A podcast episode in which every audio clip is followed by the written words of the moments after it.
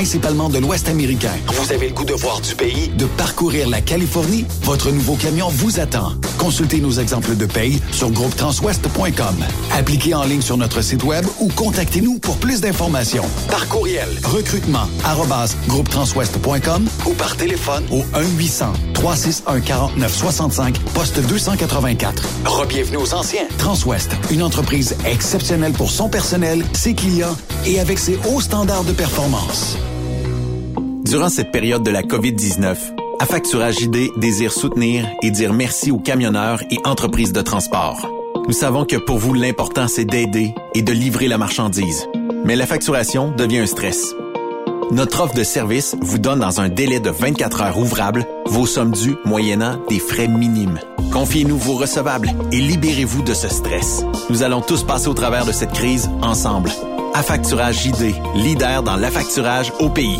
Contactez-nous 514-691-8721. 514-691-8721.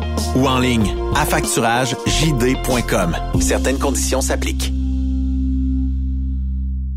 Vous êtes un professionnel et vous recherchez un vrai défi? Transport Saint-Michel recherche des conducteurs pour du local, du Canada et les États-Unis. Nos camions sont basés sur la rive sud de Montréal, Bécancour, Shawinigan, Québec, Ville-Saguenay, Sacré-Cœur, Bécomo et même à Cornwall et Toronto. Il y a plusieurs avantages chez Transport Saint-Michel. D'abord, les fins de semaine sont libres. Nous offrons les meilleurs taux de l'industrie. Vous êtes payé pour tout. Toilé, détoilé, chargement, déchargement, les douanes, un travail à l'année, possibilité de route attitrée, dépôt direct et boni selon la performance. Et en moyenne hebdomadaire, 2500 000 et plus. Il vous suffit d'avoir un bon dossier de conduite et vérification du casier judiciaire à jour.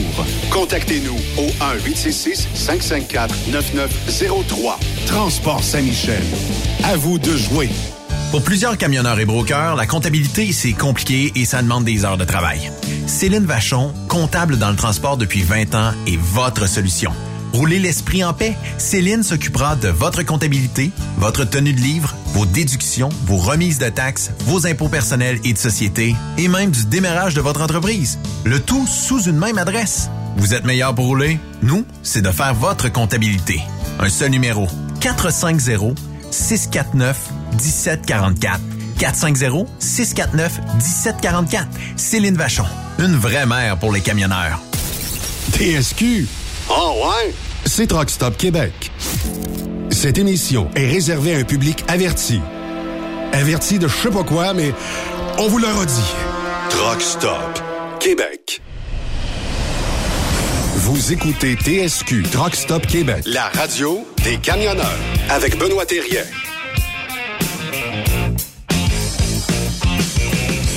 Bon lundi, bienvenue sur truckstopquebec.com, la radio des camionneurs.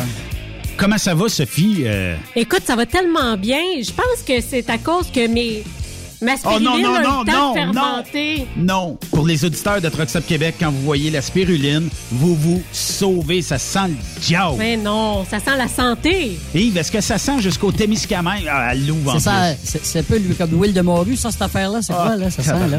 Ah, pas de bon sens. Ça sent Ben, de- c'est des algues. C'est Ah, ben, des c'est ça, algues, ça mais sont passés de date, ça fait un an, fait qu'ils sont encore meilleurs. Ah, c'est pour ça qu'il pleut, c'est pour ça qu'il pleut, là, ici, là. Dans le temps, là. euh, Jason se faisait une petite ligne de ça, puis il faisait... Puis il partait Ah ouais? trois semaines en vacances, il était gelé comme une balle, timé aussi. Puis il assaisonnait leur euh, Kentucky euh, avec ça. Ouf, mon Dieu. Ah, il était rough. Du Ouais. haut de gamme? Ah, du haut de gamme, mais Tout c'était plus fait. que du haut de gamme, puis euh, c'était c'était Aïe, vraiment aïe. cool. Comment ça va, Yves Bertrand? T'as passé un beau week-end? Très bien, beau week-end ensoleillé. Mais là, euh, tantôt, c'est depuis que, oh, une demi-heure, c'est il pleut Ouais. bergère. Ah oui, vous êtes chanceux, on a un vous petit peu de pluie. Vous, menez, ouais, on a un petit peu de pluie. vous menez une belle vie, comme on peut dire. Oh. C'est bon pour les jardins. Ouais, c'est Oui, ça. absolument. Puis ça commence, là, les jardins, là, Ben oui. tranquillement. Là. Euh, est-ce que tu as pu euh, est-ce que tu pu te faire une terrasse en bois à 15 20 000 pièces 10 par 10 ou? Moi, je suis chanceux, je l'ai déjà. S'il me reste plus rien qu'à atteindre, ça va être euh, juste ça qu'on va payer. Non, mais c'est ça. Euh, on a regardé ça encore en, en fin de semaine. Moi, là. je pense que c'est mieux de mettre Euh, un cadenas après, moi.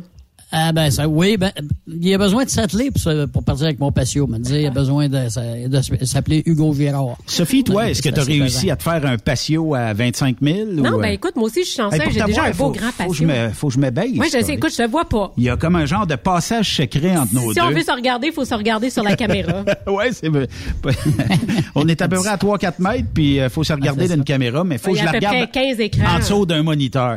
Mais euh, on va régler ça un moment donné, euh, c'est comme d'autres. Hey, le lundi, c'est quoi? C'est la chronique du sénateur Pierre-Hugues Boisvenu qui est déjà là. Monsieur Boisvenu, bonjour et bienvenue à Truck Québec. Sophie, Benoît et Yves, bonne journée en, cette, euh, en ce début d'été. Vraiment, ce week-end, c'était l'été. hein. Je ne sais pas si euh, dans Témiscamingue, euh, vous avez vu la température chaude du. C'était vraiment beau. Puis nous, il manque de l'eau. Hein. Vraiment, on regarde les champs actuellement. Là. Il y a encore des tracteurs qui opèrent là, pour, euh, la- euh, pour y mettre l'engrais. Puis on, on voit la poussière lever. Là. Et quand- on commence à manquer d'eau. Là. Oui, effectivement. Puis pour les semences, c'est moins bon. ben, c'est ça, la neige. J'ai pas eu beaucoup de neige, puis euh, de la pluie, Surtout. pas beaucoup. Puis nous, les lacs ont monté. Puis là, ben, ils ont arrêté de les monter parce que justement, là, euh, sont au maximum. Ça fait que ça prend de l'eau, là, un petit peu. Là. Il manque d'eau, mais est-ce que vous en avez pris, euh, est-ce que vous avez planifié quelque chose pour le week-end dernier, Monsieur Boisvenu? Est-ce que vous avez profité de ce beau temps un peu en famille? Ben, en famille. Je- Euh, en je- famille je- restreinte chez vous, là. oui, j'aménageais de, de ma nouvelle résidence avec ma conjointe. Alors, euh, c'est pour ça que d'ailleurs, j'ai eu des difficultés lundi passé, dernier à être présent parce que on était, euh, euh, la maison était remplie de boîtes, le garage rempli de boîtes. Puis il fallait, euh, il fallait monter ça rapidement. Là, fait que lundi soir dernier, je te dirais là, voir monter sur deux étages, peu près là, 50, 60 boîtes, j'étais brûlé. Ah, je vous Alors, ça me, oui. Mais là, on a bien placé les choses, puis je pense qu'on va en profiter. Là, cette semaine, on fait quelques jours à Ottawa parce que euh, on, se prépare pour la reprise de la session lundi prochain. Et je, me prépare également à déposer un autre projet de loi. On pourra en parler la semaine prochaine. Là, un autre projet de loi sur la charte des droits des victimes. On veut vraiment là, y donner euh, une bonification. Là. Euh, on en a parlé d'ailleurs sur- à, la chronique, entre autres l'interdiction pour un, un assassin de, de, de poser sur Facebook avec ses victimes. Donc, c'est des éléments de même qu'on va venir euh, inclure dans le code criminel pour, euh, pour protéger davantage les victimes. Oui, effectivement, mais euh, parlant politique, euh, il y a le Bloc québécois euh, qui est main dans la main avec le NPD et les libéraux pour l'adoption du euh, projet de loi C10 pour contrôler les médias sociaux. Ça, j'ai peur qu'on perde réellement le contrôle, M. Boisvenu, là-dessus. Parce que ce qui est peut-être bon pour moi est peut-être moins bon pour quelqu'un d'autre. Puis il y a déjà un système juridique pour si quelqu'un diffame ou si quelqu'un pousse la note trop loin, que ben je peux faire appel à la justice pour faire valoir mes droits là-dedans. Là. Dans le fond, ce qu'on veut faire, c'est, euh, sous prétexte de revoir le mandat de Radio-Canada et du CRTC, parce qu'on on sait que le CRTC, c'est presque un tribunal administratif quand vient le temps de donner des licences, quand vient le temps euh, d'analyser des plaintes. On veut donner euh, au CRTC les mêmes pouvoirs qu'il y a sur la radiodiffusion Canada. On va donner le même pouvoir sur les, les plateformes comme euh, Twitter, comme Facebook. Et là, c'est là, c'est inquiétant parce que ces médias sociaux-là, ce n'est pas des médias conventionnels qui sont opérés par des propriétés privées avec un cadre très précis. Euh, Facebook, c'est dans le fond, c'est un, un médium populaire où monsieur, madame, tout le monde peuvent dire à peu près ce qu'ils veulent. Et effectivement, tu as raison quand on dit que il faut euh, il y a des règles au code criminel, au code civil. Si quelqu'un dit des choses qui sont fausses sur moi, je peux entreprendre des démarches euh, légales. Il y a- des outils pour ça. Et, mais mais ce qu'on ce qu'on pense, nous, les conservateurs, dans ce dossier-là, c'est que l'intention du gouvernement, c'est de venir éventuellement taguer les gens qui critiquent trop. Euh, on sait que Justin Trudeau était l'objet de beaucoup de critiques. Euh, et là, dans le fond, ce qu'on dit, est-ce que ce gouvernement-là ne veut pas faire taire monsieur, madame, tout le monde, qui a un droit tout à fait démocratique de critiquer le gouvernement, de critiquer ses élus? C'est nous qui payons leur salaire.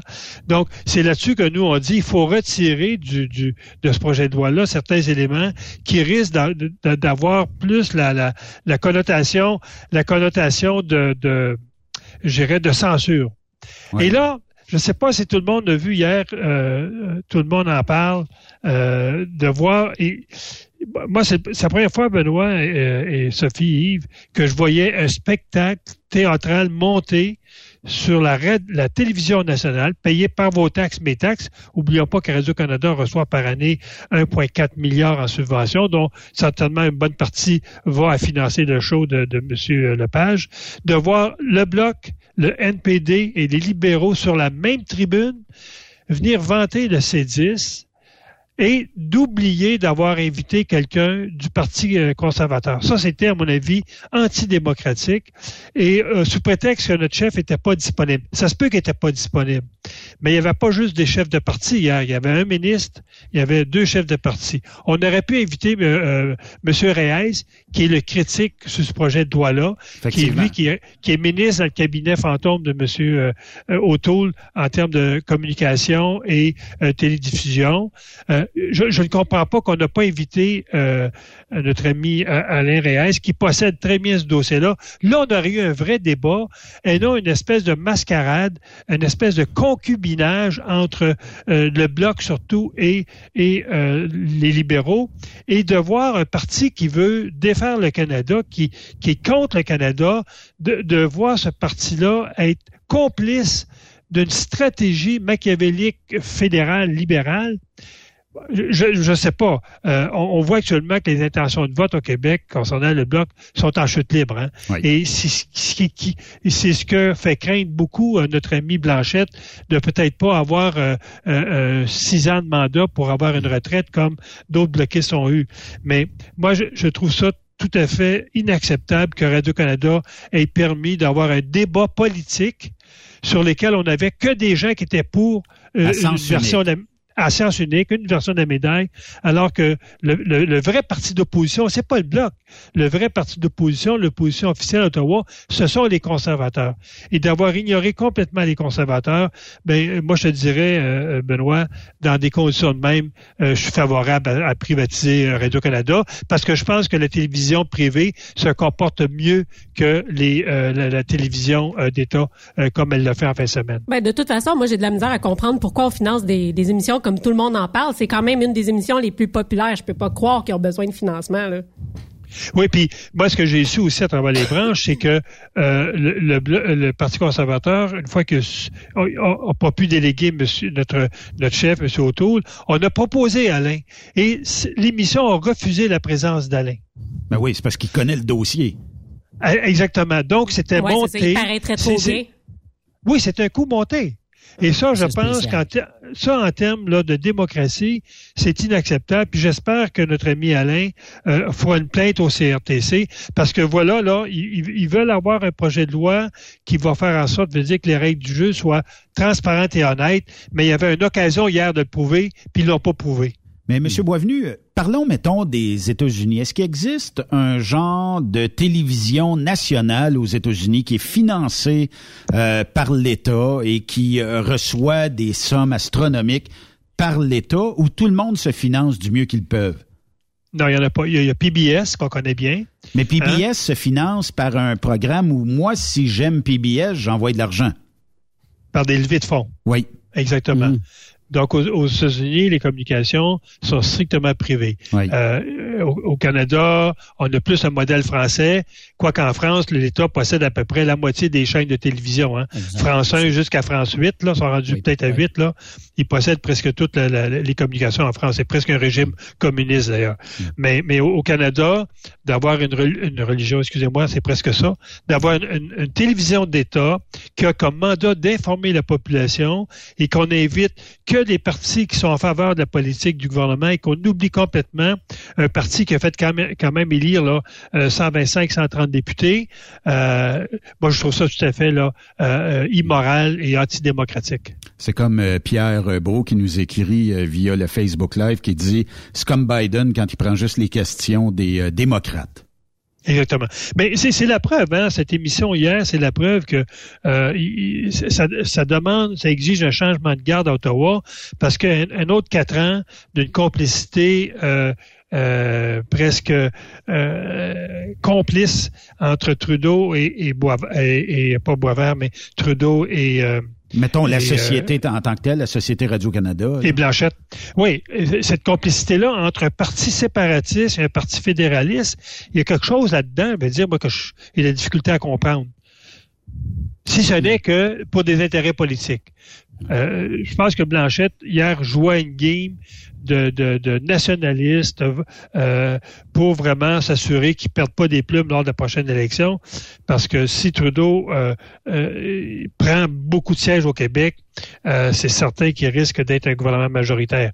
Mais moi, je, je, trouve que Blanchette, en jouant cette game-là, il joue la game de, de faire élire Trudeau.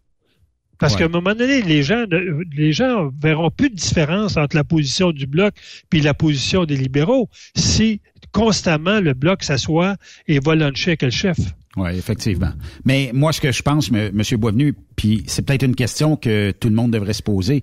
Demain matin, plus de Radio-Canada. Qui va gérer euh, ce qu'il y a de libre actuellement? Parce qu'ils ont des sommes astronomiques. Il n'y a personne, aucun autre média qui est capable de les compétitionner actuellement, puisque l'assiette à tarte euh, en, termes de publicité. Euh, Radio-Canada n'a pas besoin de fouiller ben, ben, ben dans euh, les commanditaires pour aller chercher des sous, malgré qu'ils vont s'en chercher quand même. je, serais curieux de savoir qui serait intéressé à prendre la gestion du modèle radio-canadien, puis à voir s'il y a réellement un lendemain euh, à ça, puisque, bon, pour compétitionner, il faudra amener des séries. Bon, c'est euh, District 31, je pense, euh, qui, qui beaucoup. Il y a quand même quelques émissions qui pognent, mais à part de ça, est-ce que le mandat politique l'enlignement politique de Radio-Canada changerait, puisqu'au CRTC, on est, euh, il y a plein de monde qui vont jaser sur la station Radio X de prendre position euh, plus à droite ou euh, dans des stations qui, qui ont des opinions plus de droite. Est-ce que le CRTC va se pencher sur la position de gauche de la Société Radio-Canada? Moi, je pense pas. Là. Je pense qu'ils vont tout simplement continuer parce que le premier ministre va toujours donner l'enlignement. Oui, on va donner des sous à Radio-Canada. C'est une société, on est fier de notre société d'État. Mais aussitôt, rappelons-nous, euh, sous le règne des conservateurs, comment est-ce qu'on se tiraillait. Radio-Canada aime pas le modèle conservateur. Quand il y a eu des décisions de dire est-ce que un jour on pourrait couper des subventions à la société? Écoute, c'était le branle-bas de combat. Moi, je, trouve ça affreux que ce soit l'État qui se paye une genre d'un style de propagande pour euh, alimenter un certain parti politique. Puis c'est souvent les partis très à gauche qui euh, reçoivent, euh, disons, l'exposure des caméras de Radio-Canada. Oui, mais en même temps, combien de temps ça va durer? Parce qu'on s'entend que il y a de moins en moins de monde qui écoute ça, la télé, puis les, les téléjournaux. Tu sais, je veux dire, ça fait longtemps qu'on n'a plus de télé chez nous. Là. Moi, ça m'intéresse pas ces affaires-là, de, de voir toute cette propagande-là.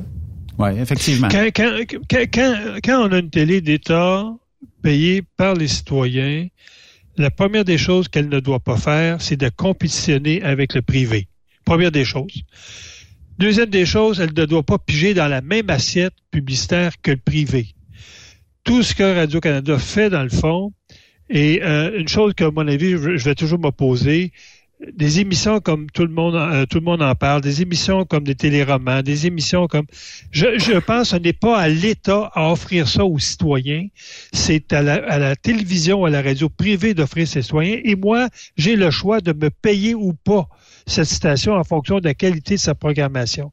Radio-Canada, son, son, sa mission de base, c'est une mission informative, une télévision informative et une, une, télévision qui doit faire en sorte d'être dans les régions pour développer l'information. Mm. C'est ça. Ce que Radio-Canada a fait au cours des dernières années, elle a, fermé, elle a fermé beaucoup de services dans les régions, surtout les régions francophones pour concentrer son, son, son euh, sa programmation sur à peu près, euh, vous regardez Radio-Canada à certains égards, puis vous la comparez à TVA, à un moment donné, c'est deux jumeaux, là.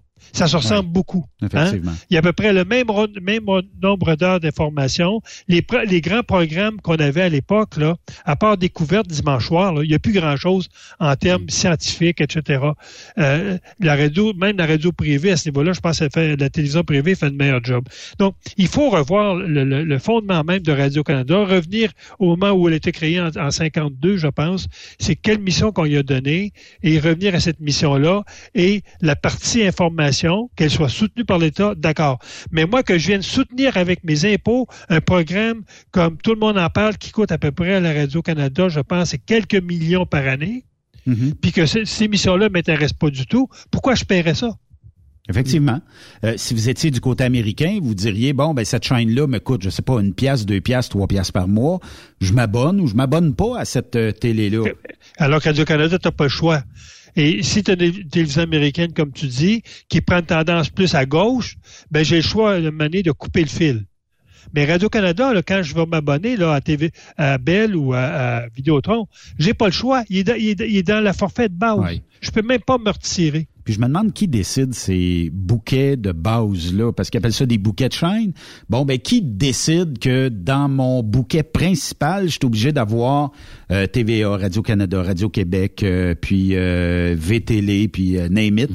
Qui décide de ça? Est-ce que c'est le CRTC qui l'impose? Si c'est le CRTC qui l'impose, c'est que ce, ce consortium-là fait en sorte que j'ai pas le choix de, j'ai pas de décision unanime dans le choix de télévision. Puis la popularité d'une chaîne, c'est un peu comme si je dis bon ben sur euh, le forfait télé, vous allez avoir une chaîne télé qui s'appelle Truck Stop Québec, puis je l'impose à tout le monde. C'est bien sûr qu'après ça, je peux me vanter de n'importe quel chiffre, mais euh, tu sais, si on reste sur Internet tout ça, ben j'ai les chiffres que j'ai sur Internet, point. Puis euh, ça se termine là. T'amènes un très bon point, Benoît. Le, le c'est gouvernemental. C'est les, tous les gens qui siègent au conseil d'administration sont nommés par le premier ministre ou le ministre et Guilbeault. Et c'est eux qui décident qu'est-ce que vous allez avoir, vous, dans votre forfait de base. Et je me souviens comment je me suis battu à l'époque avec le canal euh, euh, recherche de, de criminels. Euh, le, nom ne me revient pas là. Mais le canal qui était à Montréal et qui diffusait 24 heures par jour de l'information de nature policière. s'il y avait un crime qui avait été commis, s'il y avait un criminel qu'on recherchait. avis de recherche, voilà. Mm-hmm. et, et moi, je me suis battu avec le propriétaire pour faire en sorte que Avis de recherche reste dans le, forfait de base, euh, ce que tu appelles le bouquet. Euh, euh, le CRTC a décidé de le retirer, mais d'imposer Canal autochtone à la place, OK? Donc, il y a 6% d'Autochtones au, Canada et on impose dans mon forfait à moi que j'ai cette station-là. Et si je veux avoir, veut dire avis de recherche, maintenant, il faut que je paye. Donc, c'est des choses, des choses tout à fait incompréhensibles, veut dire des décisions qui ont été prises là-dessus. Et euh, Vie de recherche, c'est une station qui n'avait aucune compétition euh, au niveau des, chaînes. C'était la seule qui faisait ça. Elle se préparait à s'implanter partout au Canada. Et tout à coup, le CRTC décide, sans aucun critère de base, ben vous faites plus partie du forfait de base. Et là, Avis de recherche a perdu 1,2 euh, million par année de revenus qu'il avait avec le forfait de base. Donc, il y a aussi du copinage entre le CRTC puis le gouvernement en place, ça c'est certain. Euh, monsieur, euh, bienvenue. On y va tout de go avec un premier sujet, une histoire qui s'en vient. Là, ça se termine tranquillement, pas vite. Euh, la fin du fameux procès là, de Benoît Cardinal euh, pour le meurtre de sa conjointe, là, Joël Quentin. Là, ça, tranquillement, pas vite. on en sait davantage sur ces histoires d'horreur aussi. Là. Ouais, ouais, et il a été reconnu criminellement euh, responsable, d'abord euh, pour un meurtre au premier degré, et dans le fond, il va, il va passer les 25 prochaines années en prison. C'est certain que les avocats de la défense vont aller en appel là-dessus, parce qu'ils trouvent que la notion de 25 ans de prison, sentence à perpétuité, serait inhumaine. Ils veulent, dans le fond, utiliser à peu près le même critère qu'on on a utilisé à l'époque pour le meurtrier euh, de les, euh, les, musulmans à Québec, à Québec la mosquée. Euh, parce que vous savez que le gouvernement fédéral a aboli en 2012 ce qu'on appelle la loi de la dernière chance. Un criminel qui fait un meurtre au premier degré, c'est 25 ans ferme, mais il avait à l'époque le droit, après 15 ans, d'avoir ce qu'on appelle une révision judiciaire. Mm-hmm. Donc, il y avait un, il y avait un, juré qui écoutait le criminel euh, venir exposer pourquoi qu'on devrait revoir sa sentence à 15 ans plutôt que 25 ans ferme. Et c'est le jury qui décidait de revoir ou non la sentence. À peu près tous les criminels demandaient de comparaître devant un jury. Euh, il y avait à peu près, j'irais à peu près 50% des cas euh, les, les, les cas, la, sentence était réduite à 15 ans. Nous, on l'a aboli parce que les familles, ce qu'elles disaient, dit, moi, là, le, procès a pris quatre ans à se produire. Le gars était en appel, ça a duré deux ans, je suis rendu à six ans. Il était jusqu'en Cour suprême, ça a pris un autre trois ans, ça a pris neuf ans avant que le dossier se ferme. Puis, cinq ans après, ce gars-là retourne encore dans le processus judiciaire, remet les familles encore dans ce, dans ce tourbillon. Euh, donc, c'est pour ça, nous, on le fait disparaître ce 15 ans en disant, meurtre planifié, prémédité, 25 ans, c'est minimum. Quelqu'un qui a un meurtre non prémédité, sans intention criminelle, qui en ait 14, qui en ait 12, ça, euh, je, suis d'accord avec ça. Mais là, on utilise cette même clause-là euh, le, même argument qu'on a utilisé contre le meurtrier Bissonnette de la mosquée pour dire meurtre au premier degré, 25 ans, c'est inhumain. Moi, je pense que la Cour suprême va maintenir la sentence de 25 ans. Je pense pas que la Cour suprême recule là-dessus parce que ça, c'est une demande qui a été faite par des nombreuses familles au cours des dernières années. Donc, euh, euh, moi, je pense que la Cour suprême, la Cour d'appel va sans doute rejeter euh, cette cause-là. Mais juste pour revenir sur la violence conjugale, il y a des statistiques qui sont sorties ce matin, Benoît, Yves et Sophie. Entre 2008 et 2018, il y a eu 165 femmes assassinées seulement qu'au Québec, femmes et enfants, depuis entre ces dix années-là. Et je le dis depuis 15 ans, moi, c'est l'équivalent d'une polytechnique par année. Hein, on se souvient, la Polytechnique, il y a 14 jeunes filles qui sont faites assassiner. Ben, on vit ça chaque année au Québec. Sauf que comme les meurtres se tiennent une fois par mois à peu près, ont lieu une fois par mois, une fois par trois semaines, ben ça dure le temps des médias, le temps des nouvelles, puis ensuite ça disparaît. Mais c'est 165 femmes et enfants qui ont été assassinés depuis euh, entre 2008 et 2018, et depuis 1989, c'est presque 2000 femmes et enfants assassinés au Québec. Incroyable. seulement qu'au Québec. C'est vraiment incroyable. Donc, donc il, est, il est à l'ombre, il est à l'ombre pour, pour 25 ans, puis euh, euh, j'espère que la, Cour va, va, maintenir cette décision-là. Oui, oui. oui, Parlant de ça, justement, là, les inconduites sexuelles dans les forces armées canadiennes, euh, c'est même plus un sujet principal là, duquel on parle. C'est devenu un débat sur l'honnêteté, l'imputabilité et la transparence, Monsieur Boisvenu. on sait là, que mardi, le 11 mai, la lieutenant, lieutenante générale euh, Jenny Carrigan a comparu devant le comité de la condition féminine de la Chambre des communes. Euh, c'est quoi qui se passe dans tout ça? vers quoi qu'on s'en va exactement? Je ne sais pas combien de temps Justin Trudeau va pouvoir tenir euh, tenir ce dossier-là euh, tel qu'il tient actuellement, comme combien de temps encore il va il va garder sa confiance dans le ministre euh, de la Défense. Mais on a appris également que le major général Danny Fortin, qui était responsable de la campagne sur la vaccination, on l'a vu à télévision là à plusieurs reprises, a dû abandonner ses, ses fonctions parce qu'une plainte qui remontait à 1989, une plainte d'agression sexuelle, a été déposée contre lui. Euh, donc, on le voit, euh, les, les, femmes des forces armées, qu'elles soient encore dans les forces armées ou qu'elles soient euh, des vétérans, donc des femmes qui sont sorties de cette carrière-là, les femmes parlent. Et, euh, elle, Et tant mieux si elle parle. Oui, oui, tant mieux. Et ce qu'on voit aussi, c'est les, les, les, personnes qui sont visées, c'est c'est pas les soldats de premier rang ou les, les soldats là, des, euh, des, des, des, des, bas des bas rangs mm-hmm. euh, au mm-hmm. niveau autorité. Ce sont dans le top les gens qui ont des carrières, qui ont monté, qui ont des réputations. Et euh, ça, je, je lisais un article dans, je pense, c'est le Toronto en fin de semaine qui disait qu'il ne comprenait pas comment Trudeau encore, veut dire après cette saga qui n'arrête pas de, se poursuivre, euh, il ne comprenait pas que euh, ce, ministre-là, le ministre de la Défense, soit encore en poste.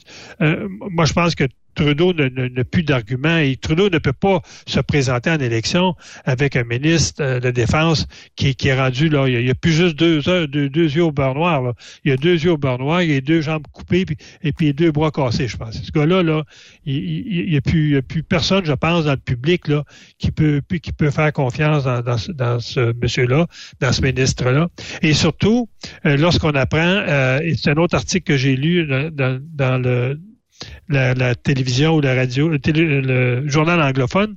Et c'est la première fois, qu'un journal en parlait, puis c'est un journal anglophone qui en parle et qui ne comprenait pas non plus pourquoi que la Charte des droits des victimes militaires, qui a été adoptée en 2019, n'est pas encore en force. Euh, donc, c'est la première fois qu'on qu'il questionnait vraiment le ministre en disant, vous aviez l'obligation de mettre en force cette loi-là. Cette loi-là, qui est la Charte des victimes, donnait le pouvoir aux victimes de dénoncer, donnait le pouvoir d'être informées dans leur dossier, donnait surtout le pouvoir d'aller au civil ou un tribunal militaire. Mm-hmm. Donc, euh, cette, cette charte-là avait tous les outils pour régler le problème là, des agressions sexuelles des forces armées en reconnaissant ces droits-là aux victimes, mais il fallait que le ministre applique sa charte. Donc, depuis 2019, ça va faire bientôt trois ans, euh, le ministre n'a pas appliqué, euh, n'a pas reconnu, et je, prends bien le terme, n'a pas voulu reconnaître ces droits-là aux victimes d'agressions sexuelles dans les forces armées. Et tant qu'à moi, et tant qu'à moi, c'est sa pire erreur. C'est ça de l'as, là, présentement, là. C'est ça de. Dans le fond, la loi, la loi a été votée. Et comme toutes les lois qui sont votées, Yves, au Parlement, il faut que le ministre qui est responsable de la loi, de l'application, dise un jour, voici moi, voici j'applique la loi euh, que le Parlement a adopté.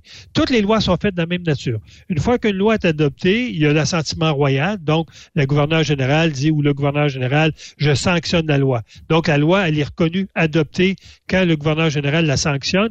Ensuite, le ministre a le mandat de lui maintenant de dire, OK, voici, j'applique cette loi-là avec mes règlements il adopte en même temps des règlements parce qu'une loi, c'est un véhicule, quatre roues, un moteur. Mhm. Mais pour que ça avance, faut que tu mettes du, gaz. Et le gaz, ce sont les règlements qu'on se donne pour appliquer mhm. la loi. Et ça, c'était la job de Sadjan. Et Sadjan n'a rien fait depuis 2019. Bon. C'est ça qui est le problème. C'est ça, c'est ça qui est le plus gros problème, à mon avis. Là. Ouais. Moi, c'est le problème parce que cette loi-là reconnaissait des droits aux victimes et de façon volontaire, sciemment, Sadja a décidé de ne pas les reconnaître. Juste ça, tant qu'à moi, mérite sa démission. Mm. Effectivement.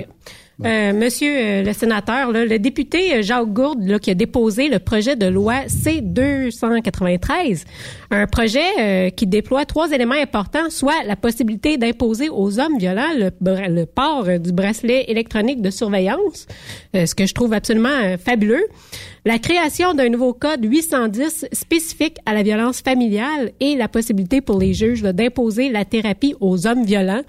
Euh, je pensais que ça se faisait déjà. Euh, est-ce qu'on peut avoir bon espoir euh, dans, dans ce projet de loi-là? Est-ce que ça fonctionne? Est-ce que ça soit apporté? Oui, d'abord, il euh, faut, rappeler aux gens qui sont avec nous euh, que c'est sensiblement le même projet de loi euh, qui était déposé au Sénat de ma part le, 30 mars, le S-231. on a pris la décision chez les conservateurs de déposer le projet de loi aussi à la Chambre des communes pour une simple et unique raison. C'est que le Sénat ne peut pas étudier des projets de loi privés, parce que c'est des, projets de loi privés, avant que tous les projets de loi du gouvernement ne soient étudiés. Et actuellement, euh, c'est la seule priorité qu'il y a au Sénat. C'est pour ça qu'il n'y a aucun projet de loi de nature privée qui a été adopté, euh, adopté, étudié depuis le début de la pandémie. Et tout ce qu'on fait, dans le fond, comme priorité, c'est les projets de loi du gouvernement. Ce critère-là, la Chambre des communes ne l'a pas. C'est pour ça que mon ami Jacques Gourde a dit, garde, moi, j'aimerais bien déposer ce projet de loi-là. Euh, il en fait une affaire personnelle. Il est engagé là-dedans. Et on l'a déposé à la Chambre des communes avec l'espoir que euh, les partis s'entendent pour euh, étudier ce projet de loi-là rapidement avant le début d'été et l'envoyer possiblement possiblement euh, au Sénat euh, à l'automne. Si la Chambre des communes, un exemple, adopterait ce projet de loi-là, euh, mettons d'ici le mois septembre-octobre, et qui revient au Sénat, là, il devient une priorité au Sénat. Parce qu'une fois qu'il est adopté dans une chambre, l'autre chambre doit en disposer automatiquement. donc, c'est pour ça que j'ai plus espoir que le projet de loi là, roule rondement à la Chambre des communes et nous revienne au Sénat là, à l'automne. Donc, c'est sensiblement les mêmes, euh, les mêmes choses. Ce qui était différent cette fois-ci, euh, Sophie, c'est qu'on a mis plus en face la thérapie. Lorsqu'on ben a déposé notre projet de loi, le, S231, on a parlé beaucoup du bracelet électronique et cette fois-ci, on a, on a parlé beaucoup de thérapie. Et la personne qu'on avait avec nous, euh, vous, vous l'avez sans doute entendu dans les médias euh, récemment. C'est euh, ce monsieur qui a tué sa conjointe en 1989 et qui a écrit un livre là-dessus et qui a, fait des sorties médiatiques. On l'a invité on l'a invité lorsqu'on a déposé le projet de loi pour qu'il nous parle de, de cette de son de sa thérapie, comment il a avancé là-dessus. Et il dit très très bien, une thérapie ne guérit pas. Une thérapie euh, apprend un homme à apprivoiser son agressivité, apprend un homme à, apprivoiser sa violence, mais il demeure toujours comme un alcoolique, il demeure, il demeure toujours avec ce, ce problème-là. C'est une question de contrôle de ses émotions. Et euh, c'est pour ça qu'on en a pas parlé beaucoup et c'est pour ça que la thérapie est une partie importante de notre projet de loi où là, les juges, plutôt que d'envoyer une personne en prison ou euh, euh, le sanctionner sévèrement, dans les cas, je parle dans les cas là, où les gens, les hommes sont à le premier événement de violence, je parle pas celui là qui a eu trois conjointes, puis c'était euh, ce, gars-là, je pense c'est la prison, pas, pas moins que ça. Et donc, dans les premiers cas, ben on va tenter la thérapie. Et là, c'est la la justice qui oblige une thérapie, ça veut dire qu'il va en thérapie et il y a une obligation de revenir devant le juge et de rendre des comptes de cette thérapie-là. Donc, ça veut dire que si la thérapie n'a pas fonctionné parce que le gars avait pas une bonne volonté euh, de faire cette thérapie-là, mais ça va être le chemin de la prison. Donc, euh, mais pour nous, euh, il faut prendre la voie de la, cause de la violence. Mm. La cause de la violence, c'est l'agresseur. Et si on veut régler son compte un jour, il faut que ça passe obligatoirement par une thérapie. Donc, moi, je, me croise les doigts là, puis je me dis, ben, j'espère que la, et la Chambre des communes va, va, étudier ce projet de loi rapidement. Et cette semaine, euh, cette semaine, j'écris une lettre va partir au, à tous les chefs de parti pour les inciter euh, à adopter ce projet de loi-là. Et une lettre va partir à tous les députés de tous les partis à la Chambre des communes, une copie conforme de la lettre qu'on envoie à le, patron. Euh, les députés de chacun des partis vont savoir cette lettre-là. Donc, j'espère que les femmes députées elles vont se lever debout puis vont dire, regarde, euh, à les collègues masculins, on veut étudier ce projet de loi-là. Parce que si les femmes ne prennent pas de position, mm. aussi bien au Sénat qu'à la Chambre des communes, euh, un gars tout seul veut dire, il ne pourra pas faire avancer un projet de loi. Il faut, que les, il, faut que les, ben oui, il faut que les femmes se lèvent et qu'ils parlent aux hommes députés en disant, euh, c'est ça qu'il faut faire avancer, c'est une priorité. Puis c'est dans ce sens-là qu'on va écrire notre lettre. Ben, je trouve ça génial. Puis, tu sais, la thérapie, au fond, c'est vraiment d'aller d'aller euh, corriger le problème un peu à sa source, là, en tout cas corriger autant qu'on peut. Euh, est-ce qu'on pourrait juste euh, rappeler c'est quoi le nouveau code 810? Oui. Juste rapidement. 810. bon, D'abord, les gens vont mieux comprendre quand on dit une ordonnance de ne pas troubler la paix. Je suis convaincu, là, les ordonnances de ne pas troubler la paix, des gens qui nous écoutent en ont peut-être déjà eu, pas nécessairement pour de la violence conjugale, mais pour d'autres types de problématiques qu'il y avait, du voisinage avec un voisin qui est fatigant, etc., euh, des voisins au deuxième étage qui mènent du bruit tard la nuit. Une ordonnance, un 810, c'est une ordonnance que la Cour donne à un individu qui s'engage à ne pas troubler la paix. Mais c'est général, c'est un fourre-tout dans le fond. Nous, ce qu'on vient faire, c'est qu'on vient créer une ordonnance spécifiquement pour la violence conjugale avec des critères spécifiques pour la violence conjugale. Un exemple, quand un juge va donner une ordonnance de ne pas troubler la paix à un agresseur, c'est la victime qui va participer à, à énoncer quelles conditions ah. Euh, dans laquelle elle va se sentir en sécurité. Donc, c'est un peu plus personnalisé, finalement. Exactement. Puis si le gars, un jour, décide d'aller voir un autre juge dans une autre région pour se faire enlever des critères qui lui ont lui été imposés, ben il va falloir que la victime soit d'accord. Ah. Alors, alors qu'actuellement, un gars, un exemple, qui a une ordonnance de ne pas se rapprocher d'un kilomètre de sa conjointe, qui est en Abitibi, il va voyager au lac Saint-Jean parce qu'il travaille sur un, exemple sur un camion et ou un, autre, un autre type de travail. Il va voir un juge là-bas, demande de, faire enlever le 1 kilomètre parce qu'il demeure plus en Abitibi. Mm. Mais ça veut dire quand il va retourner en Abitibi, là, il peut aller achaler sa, son ex-conjointe. Vous comprenez?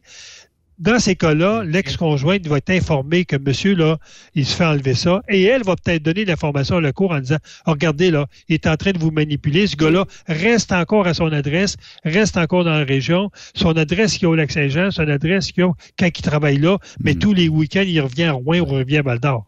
Oui, effectivement. Il y a euh, Louise qui nous parle sur euh, le Facebook Live qui euh, elle a deux sujets, OK? Pourtant, quand on parle avec les procureurs de la couronne, ils nous disent que ça n'existe pas, sauf si c'est pour la toxicomanie. Moi, euh, c'est ce que je me suis fait dire. Que pensez-vous euh, de 10 bris de probation plus un harcèlement criminel pour une quatrième conjointe et que six mois en préventif, il sera libre à la mi-juin? C'est fou. C'est complètement, c'est complètement incroyable. Et, ce projet de loi-là, dans le fond, là, il, vient mettre des règles du jeu pour les victimes parce que ce sont les victimes qui ont écrit ce projet de loi-là. C'est pas Pierre-Hugues Boisvenu. Et il faut changer aussi la culture. Et euh, j'ai été déçu lorsqu'on a adopté la loi C3 il y a quelques semaines, où je voulais inclure dans, dans cette loi-là non seulement les agressions sexuelles, c'est un projet de loi qui oblige les juges qui vont être nommés à suivre la formation. Moi, je voulais inclure là-dedans aussi la violence conjugale. Euh, les sénatrices indépendantes, la majorité ont voté contre cet amendement-là. Euh, moi, j'en revenais pas. C'est sûr qu'il y a eu un appel, pas seulement du premier ministre, en disant il faut que le projet de loi C3 euh, passe, surtout sans amendement des conservateurs, parce que c'est comme une aversion naturelle qu'ils ont envers nous. Mais euh, je vais revenir à la charge. Je vais pas seulement déposer un projet de loi spécifique pour modifier la loi C3 pour inclure là-dedans la violence familiale. Mmh. Mais elle, a, elle a tout à fait raison. Écoutez, moi, je suis un cas actuellement d'un gars qui a trois causes dans trois palais de justice différents pour la violence conjugale. Et, il est rendu dans un de ces palais de justice-là à sa 28e remise. Aïe, aïe. Ça n'a aucun ah, sens. Donc, il, faut changer. Ah, c'est pour ça qu'il faut changer, pour ça qu'il faut changer la culture. Dans des cas comme ça, finalement, c'est-tu vraiment lui le coupable ou c'est rendu la justice? Oui, puis le, problème, puis le problème, Sophie, c'est que les victimes n'ont pas le choix d'appeler les policiers parce qu'elles ont peur pour leur sécurité. Mais je comprends aussi de policiers où à la 28e appel téléphonique du même bonhomme puis de la même madame, un moment les policiers portent moins attention. Eh oui. Et ça, c'est dangereux pour la sécurité des victimes. Donc, c'est toute la culture de l'appareil judiciaire qu'il faut faire. Puis il faut surtout être très sévère. Quand le gars se présente devant un juge la première fois pour violence conjugale, c'est là qu'il faut être sévère. Mm. On, a, on, a, eu l'exemple de la coal au volant où on a vu des, des gars qui étaient condamnés pour la neuvième, dixième fois. Et on voyait la dixième fois, souvent, la sentence était moins, moins sévère que euh, la troisième fois qu'il avait été sentencé. Donc, il faut, dans ces cas-là, aux premières sentences, aux premières accusations, être intraitable, sinon, ils n'apprendront pas. C'est un peu comme si la justice baissait les bras à un moment donné et disait, bon, ben, et puis qu'il était récupérable. Bien, ça, si la justice pense de même, Yves, là, c'est parce qu'elle oublie la sécurité des victimes. Ben oui. Exactement. OK? Exact. Puis un gars, un gars qui est irrécupérable, qui est, non traitable, mais sa place, c'est en prison. Mm. Voilà. On le laisse là, puis euh, tout ça. Prochain sujet, M. Boisvenu, euh, ben... Euh, on parle de, du cas de Brigitte Jobin qui, possiblement que si elle avait eu accès à l'information sur le passé euh, de son ex-conjoint. On aurait peut-être réussi, euh, elle se dit, euh, elle, une survivante au lieu d'être une victime, là, puis il faut saluer son courage. Mais en fait, elle a vécu l'enfer pendant six mois avec ce bon gars-là. puis à quand on va pouvoir sortir des registres? On, on est frileux au Canada pour soit sortir des registres de prédateurs sexuels, soit sortir des registres de, ben, de criminels, euh, des délinquants, euh, tout ça. Est-ce qu'un jour on va être en mesure de pouvoir avoir un accès Internet quelconque et dire Wow, j'ai peut-être le pays voisin, puis je ne le savais pas, là. Moi, je suis d'abord à dire à cette dame-là, Mme Jobin, là, tout, le, courage qu'elle a eu de, se défaire de l'emprise de ce, cet agresseur-là et de, et de, de, continuer son combat devant la justice. Euh, c'est inacceptable quand on, on, voit, veut dire que ce gars-là veut dire euh, la justice devrait, devrait avoir un bras un peu plus long pour contrôler ces gars-là. Et moi, je vous, je vous garantis, euh, Benoît, Yves et Sophie, que le prochain débat au Canada et, au Québec sûrement, ça va être euh, la création d'un registre des, ex-conjoints violents ou des conjoints violents. Euh, on a actuellement un registre des prédateurs sexuels parce que la Cour suprême l'a confirmé. Il faut protéger les enfants, il faut protéger les personnes vulnérables. Et quelqu'un qui sort de, de, prison après 5-10 ans, puis qui est aussi dangereux que lorsqu'il est rentré, l'État a comme responsabilité de protéger les personnes vulnérables, les femmes et les enfants lorsqu'on a un, gars comme ce gars-là qui, fait de la prison, un gars qui, va rentrer en contact avec d'autres femmes vulnérables souvent, euh, qui va risque de commettre des agressions et aller jusqu'à des meurtres, l'État a une responsabilité de de, de, de, de protéger ces, ces, femmes-là. Mm. Et, on peut pas s'attendre à ce que toutes les femmes, veut dire, soient outillées pour se protéger. Il y en a qui sont plus vulnérables que d'autres. Et il faut, à mon avis, créer ce fichier-là euh, en, en, assurant aux femmes que si vous rentrez en contact avec un, conjoint, un chum, puis que vous avez des doutes et qu'on on vous isole rapidement, puis vous avez plus de communication avec l'externe, il faut lui donner un outil pour qu'elle puisse aller chercher de l'information sur le passé de ce criminel-là. L'État a une responsabilité de protéger ces femmes-là. Et moi, ça va être euh, sans doute euh, sous le prochain gouvernement, en espérant qu'il soit conservateur, ça va être possiblement un projet de loi important que je vais déposer. Et s'il y a des femmes conductrices puis des femmes qui nous écoutent ce midi, euh, après-midi, d'ailleurs, il y en a une, il y en a une qui vient d'écrire sur Facebook. Moi, je veux, je veux avoir des, des, des témoignages de femmes qui, euh, si elles avaient eu cette information-là, euh, elles n'auraient pas, elles ne seraient pas restées des années ou des mois dans une relation aussi, aussi malsaine, ou même elles n'auraient pas entré en communication avec ce, ce, ce bonhomme-là. Donc, c'est de même que j'ai écrit le projet de loi, le S231, c'est avec des témoignages de femmes au niveau de, leur expérience en violence conjugale. Donc, s'il y a des femmes qui ont vécu ce type-là et, et d'informations qui me disent, moi, là, s'il y avait eu ce type de registre-là, j'aurais pas vécu l'enfer comme euh, Madame l'a vécu. Donc, c'est sûr que elle, cette dame-là, va me servir là vraiment de, de, d'arguments de fond lorsque je vais présenter mon projet de loi là, au Sénat euh, euh, pour modifier le registre actuel des prédateurs sexuels et de l'extensionner à la violence conjugale ça va faire du chemin, puis on souhaite que ça fasse du chemin pour que ça se rende euh, ben, le plus rapidement dans la population en général, puis qu'on puisse avoir ces données-là là, seraient tellement bonnes à connaître. Pas pour savoir euh, si euh, dans deux kilomètres, j'ai peut-être le pire prédateur sexuel, malgré que c'est peut-être une information à savoir, mais j'aimerais ça savoir qui habite dans ma rue, puis tu sais, c'est correct qu'on ait des bons voisins, mais c'est correct aussi de savoir qu'on a des pires voisins aussi, là. Ben, moi, je vous le dis, ces hommes-là, là, d'abord, un, toutes les femmes m'ont dit, c'est des grands manipulateurs. Euh, ils, ont une capacité d'isoler la femme. Souvent, euh, il y a des enfants qui sont rattachés au couple. Souvent, je veut dire qu'il y a une situation financière qui est difficile pour la femme.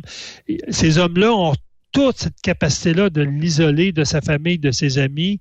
Puis à un moment donné, elle, là, elle, est, elle est vraiment en prison. C'est vraiment une prison. Et euh, euh, écoutez, quand on regarde là, 168 femmes assassinées au cours des, des dix dernières années presque, ça n'a aucun sens. Là. Euh, il, faut arrêter de dire là, la fameuse charte des droits et libertés, on doit protéger l'identité de monsieur, etc. Moi, je pense qu'il faut, il faut revenir de pied à terre puis se donner ces outils modernes-là qu'on a. Et ce que ces femmes-là ont besoin c'est de l'information. Et la seule façon de leur donner de l'information, c'est qu'on compile les antécédents de ces agresseurs-là dans un registre et que ce registre-là soit disponible. Oui, effectivement. Puis Louise euh, vous répond en disant que malheureusement, c'est pas écrit dans leur front. Alors oui, ça serait bien d'avoir ce registre-là. Oui, ben, merci à Louise de nous écrire, de, nous suivre. Là, je pense que c'est des témoignages comme, ceux, comme ceux-là qui font, qui font réfléchir le monde. Effectivement. Là, on a des, des hauts dirigeants, euh, M. Boisvenu, comme euh, suite à Mme la lieutenant-gouverneur Julie Payette qui en a fait baver. Euh, également, il y a eu la ministre Marie-Ève Proux. Puis là, récemment, on dit qu'il y a la députée Margaret Miller euh, avec cette vague d'intimidation puis de comportement inapproprié de nos hauts dirigeants. Ça se poursuit de plus belle, là. Et, ce que, ce que je, je dénote, c'est lorsqu'on prend du pouvoir dans des fonctions, euh, comment ce pouvoir-là change les gens?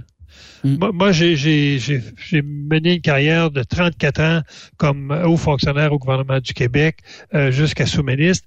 Et moi, je le voyais à l'époque chez des hommes, là, euh, des, des, bons gars, des, des bonnes femmes qui, qui, rentraient dans la fonction publique. Puis, à chaque fois qu'ils gravissaient un échelon, c'est comme s'ils il perdait cette, cette, valeur essentielle que tout patron doit avoir de l'empathie par rapport aux gens qu'on a une responsabilité à administrer, de l'écoute, euh, de l'ouverture. Moi, je voyais ces gens-là grimper dans les échelles, là, puis tranquillement, pas vite, ces, ces valeurs-là s'effritaient. Puis ce pouvoir qu'on leur donnait, parce que lorsque vous montez dans, dans, dans des camps, que ce soit militaire, que ce soit fonctionnaire, ou que ce soit politicien, hein, vous êtes député, vous devenez ministre, on vous donne un pouvoir, et ce pouvoir-là, je veux dire, peut contaminé. Il peut contaminer dans le sens où vous perdez un, lien avec la réalité et les gens que vous administrez autour de vous deviennent des, simples objets là, de, contrôle. Et euh, moi, quand je, vois des gens qui dénoncent dans, des situations comme, celle, comme celle-ci, moi, je trouve ça tout à fait correct. Euh, surtout en politique où le salaire des dirigeants sont payés par des, travailleurs, par monsieur, madame, tout le monde qui paye beaucoup d'impôts, surtout au Québec, euh, de, jouer ce, jeu du pouvoir euh, au point ben, de, l'ego, le pouvoir, Ça, monte, souvent en tête devant les gens. C'est ça. Ouais. la, la, gestion de tout ça, ça doit s'apprendre quelque part, mais moi je pense que ben, juste dans le cas de Mme Payette, tu sais, où euh, elle a débordé, puis euh, elle a abusé même, je pense, de, de, son pouvoir, puis même d'autres aussi euh, ont abusé. Fait que, tu sais, à un moment donné, peut-être qu'il y aurait, je sais pas, y a-t-il un ombudsman qui pourrait peut-être à un moment donné dire, bon, ben ça suffit, là, reviens deux pieds sur terre, ou tu sais... Mais, moi, je te dirais, d'abord, le rôle du premier ministre est bien important, parce que euh, quand vous montez, comme je dit, dans l'échelle et vous devenez ministre, vous devenez attaché politique, pas attaché politique, mais secrétaire parlementaire, vous avez des responsabilités. Mm. Euh, vous devez rester connecté avec les citoyens. Moi, ce qui me, ce qui me, vous savez, quand j'ai fait le, projet de loi S231, là, c'était un exercice d'une très grande humilité par rapport à, je me trouvais privilégié dans ce que, dans ce que je vis, comme ma relation de couple, ma relation avec mes amis, euh, ma relation avec les victimes que j'aide, de, de voir autant de femmes. Moi, j'étais décontenancé de voir autant, mmh. autant de témoignages de femmes qui sont dans des situations aussi périlleuse pour leur sécurité, je me, sentais privilégié. Donc, comme politicien, là, je pense que la première chose que ces gens-là doivent passer, c'est le privilège qu'ils ont, c'est pas un droit c'est un privilège. Et lorsqu'on perd une relation euh, avec la réalité, c'est que ces privilèges-là qu'on a, ça devient des droits et on exige plus. Le, plus, plus bel exemple, je pense, c'est la gouverneure générale. Elle, n'a pas terminé son mandat, elle a fait à peine trois ans et elle se, retire avec 120 000 dollars de pension à vie par année. Ça n'a aucun sens.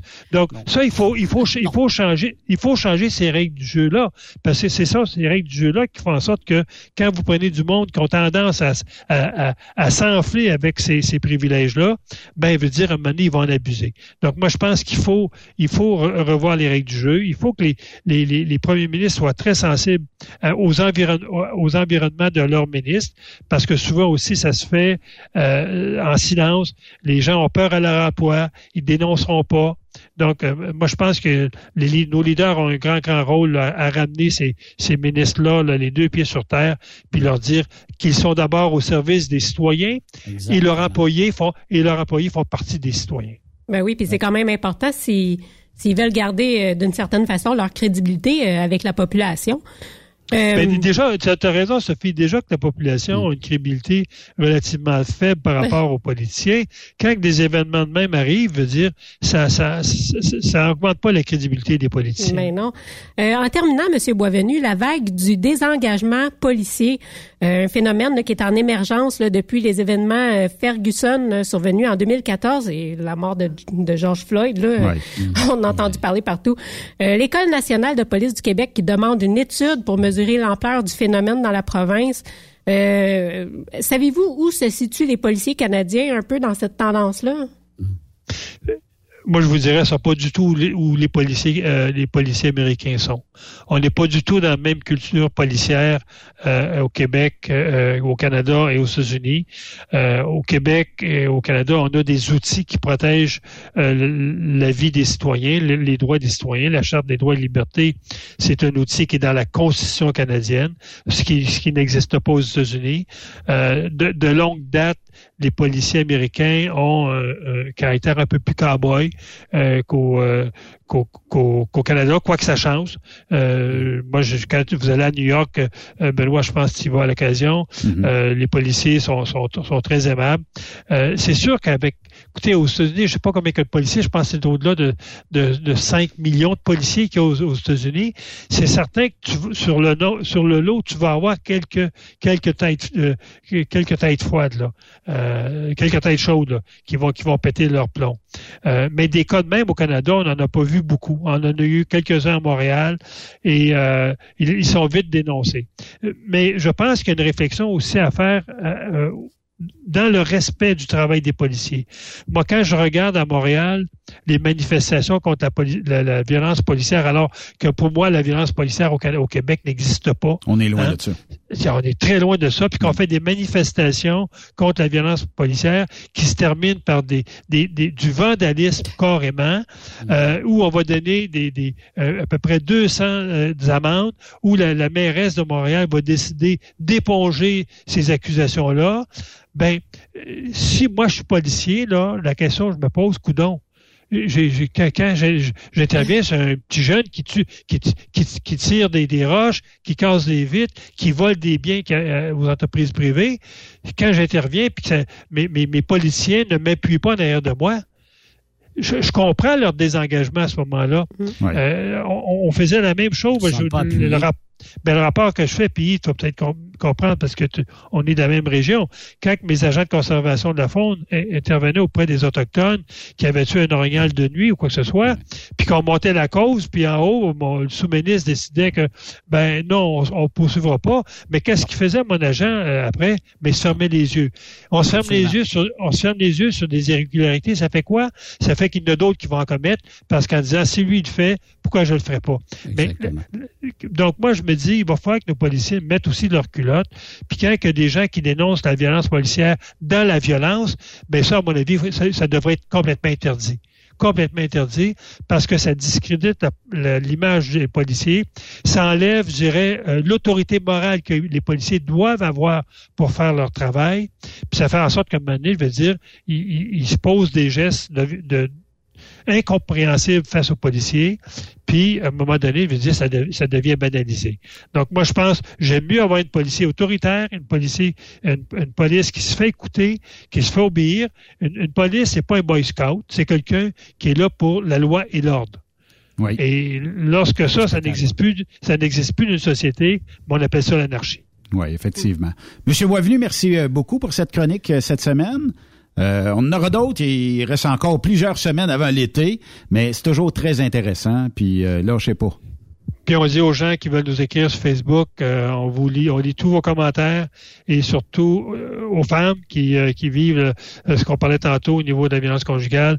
moi, j'apprécie beaucoup les témoignages qu'on m'envoie et aussi souvent ce que je fais, je vais les mettre en lien avec mon groupe d'une centaine de femmes qui se sont formées et qui s'épaulent entre elles là, et qui se qui se qui, s'aident mutuellement dans leur, leur reprise du pouvoir sur leur vie. Effectivement. Merci, M. Boisvenu. Merci. Bonne semaine. plaisir, Sophie, Yves. À la prochaine. Au revoir. Bye bye. À la prochaine. De l'autre côté euh, de la pause, euh, on va euh, parler avec deux chroniqueuses hmm. qui participent ici à l'occasion à l'émission.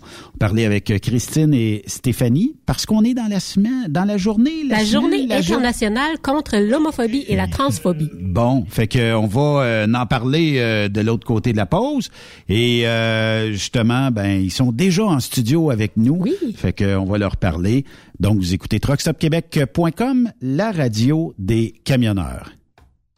Après cette pause, encore plusieurs sujets à venir. Truckstop Québec. Le conditionneur de carburant diesel DBF4. Moi, je m'en sers été comme hiver. Depuis que j'utilise à l'année le conditionneur de carburant diesel DBF4 de ProLab, j'ai réduit considérablement ma consommation de carburant, j'augmente la vie de mes injecteurs et je sens plus de force dans mon moteur. Je suis assuré que lorsqu'il y a des variations de température ou des différences de qualité de carburant, le DBF4 est toujours là comme prévention. En plus, le DBF4 y est très peu dispendieux à utiliser. Le conditionneur de carburant diesel DBF4 de ProLab. On s'en sert été comme hiver. Disponible chez tous les bons détaillants de pièces de camion. Quand le limiteur de vitesse est devenu obligatoire, qui représentait les conducteurs? Hmm, personne. Aujourd'hui, l'Association des routiers professionnels du Québec, l'ARPQ, est présente partout. Notre mandat, défendre l'intérêt de nos membres sur toutes les discussions entourant le métier. Tu as des idées? Tu veux faire partie des débats? Tu veux changer les choses? Deviens membre pour 11,50 par mois ou 40 sous par jour, ce qui est moins cher qu'un café. De plus, en utilisant nos nombreux services, vos économies couvriront largement le prix d'adhésion. Que vous soyez voiturier indépendant ou conducteur, faites partie de l'association arpq.org. Faites-vous entendre. Transwest vient d'augmenter sa flotte. Faites vite, le décompte est lancé. 20 nouveaux camions sont disponibles pour être assignés. Des Peterbilt 579 Ultraloft et des Kenworth T680. Ces camions attendent des teams sécuritaires et passionnés pour faire principalement de l'Ouest américain. Vous avez le goût de voir du pays, de parcourir la Californie? Votre nouveau camion vous attend. Consultez nos exemples de paye sur groupetranswest.com. Appliquez en ligne sur notre site web ou contactez-nous pour plus d'informations. Par courriel, recrutement, arrobas, groupetranswest.com ou par téléphone au 1-800-361-4965, poste 284. Rebienvenue aux anciens. Transwest, une entreprise exceptionnelle pour son personnel, ses clients et avec ses hauts standards de performance. Vous écoutez TruckStopQuébec.com. Pour rejoindre l'équipe de Truck Stop Québec, de partout en Amérique du Nord, compose le 1-855-362-6089. Par courriel, studio à commercial truckstopquebec.com. Sinon, via Facebook. Truck Stop Québec, la radio des camionneurs. Vous êtes un professionnel et vous recherchez un vrai défi? Transport Saint-Michel recherche des conducteurs pour du local, du Canada et les États-Unis. Nos camions sont basés sur la rive sud de Montréal, Bécancour, Shawinigan, Québec, Ville-Saguenay, Sacré-Cœur, Bécomo et même à Cornwall et Toronto. Il y a plusieurs avantages chez Transport Saint-Michel. D'abord, les fins de semaine sont libres. Nous offrons les meilleurs taux de l'industrie. Vous êtes payé pour tout. Toilé, détoilé, chargement, déchargement, les douanes, un travail à l'année, possibilité de route attitrée, dépôt direct et boni selon la performance. Et en moyenne hebdomadaire, 2500 000 et plus. Il vous suffit d'avoir un bon dossier de conduite et vérification du casier judiciaire à jour. Contactez-nous au 1-866-554-9903. Transport Saint-Michel. À vous de jouer. Pour plusieurs camionneurs et brokers, la comptabilité, c'est compliqué et ça demande des heures de travail. Céline Vachon, comptable dans le transport depuis 20 ans, est votre solution. Roulez l'esprit en paix. Céline s'occupera de votre comptabilité, votre tenue de livre, vos déductions, vos remises de taxes, vos impôts personnels et de société, et même du démarrage de votre entreprise. Le tout sous une même adresse. Vous êtes meilleur pour rouler? Nous, c'est de faire votre comptabilité. Un seul numéro. 450 649 1744. 450 649 1744. Céline Vachon. Une vraie mère pour les camionneurs. Tu veux interagir avec le studio? Texte-nous au 819-362-6089. 24 sur 24. Burroughs Courtier d'assurance se démarque depuis plus de 60 ans dans l'industrie du transport. Bonjour, ici Evelyn Burroughs. Notre cabinet d'assurance est un cabinet multiservice. Profitez-en pour mettre toutes vos assurances au même endroit. Cela vous apportera économie d'argent, des primes compétitives, un service efficace, rapide et un service personnalisé. À titre de chef de file de l'industrie, notre cabinet multiservice bénéficie d'accès privilégié auprès des plus importants assureurs, partenaires et fournisseurs. Contactez-nous au 1-800-939-7757 ou visitez-nous en ligne au burrows.ca. Béton Provincial Limité recherche des opérateurs de bétonnières partout au Québec dans l'une de ses 85 usines. Tu transporteras des produits de béton. Tu seras de retour à la maison à tous les jours. Assurance et RIER collectif et un salaire concurrentiel. Si tu as un permis de conduire de classe 3 ou de classe 1 semi-remorque, une expérience dans la livraison de béton préparé serait un atout. Ne cherche plus. Ton nouveau défi est ici. La formation est offerte par l'employeur. Visite le site web de bétonprovincial.com dans la section carrière ou contacte François Laforêt par courriel au f.laforêt à commercial bétonprovincial.com ou par téléphone 88 627 7242 poste 427. Plus de force, plus d'économie. Dieselspec.com, le plus grand spécialiste de recalibration de moteurs diesel, règle tous vos problèmes électroniques associés au moteur. Spécialité Cummins, D3 Diesel, Caterpillar, Max Force, Mercedes et Packard. Dieselspec travaille pour vous faire économiser en recalibrant vos ECM de façon optimale. Nous réduirons en effet de 5 à 20% la consommation de votre moteur. Les chiffres parlent d'eux-mêmes. Plus 30% de puissance, tout en réduisant vos économies de carburant. Nous possédons un équipement à la fine pointe de la technologie, dont un nouveau dynamomètre TD36 de Taylor Dynamomètre pour des calibrations encore plus précises. Détails sur dieselspec.com qui vous suit presque partout grâce à ses différents partenaires sur le territoire où vous circulez. Très populaire en ce moment, la recalibration des moteurs de tracteurs agricoles tels que John Deere, Case et New Holland. Alors cessez de dépenser dans le vide. Passez nous rencontrer sur la rive sud de Montréal, au 200 rue Goyer à la Prairie. Au téléphone 1-855-932-0060. Dieselspec.com, revendeur canadien de pièces PDI et Full Tilt. Truck Stop Québec. Benoît Thérien. Vous écoutez le meilleur du transport. Truck Stop Québec. Sophie, tu vas nous euh, présenter euh, nos euh, prochaines invités. Ben Puis oui. euh, ça fait partie de la journée internationale. moi, je te mêle un petit peu. là. Euh, mais la journée internationale de. Oui, contre l'homophobie Contre- et la transphobie. Bon.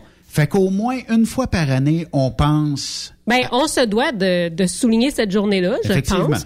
Puis euh, on sait, en tout cas, moi je connais plusieurs personnes qui sont gays ou qui sont trans dans Oui. la communauté des camionneurs. Mhm. Puis je me dis, ben, il faut, C'est peut-être à force en d'en parler. parler que ça va se démystifier aussi. euh, tu sais. Ben oui. Des fois, les gens ils disent Ah oui, mais tu sais, on est en 2021. On n'a plus de raison d'avoir une crainte ou d'avoir des phobies ou de même euh, jouer un petit peu avec ses, ses, euh, les, Ben, les sentiments. Je sais pas comment Ben dire oui. ça, là, Puis mais justement, tu dis le mot phobie. Des fois, je me demande si, ben, en tout cas, ici au Canada, si le mot phobie est pas trop fort.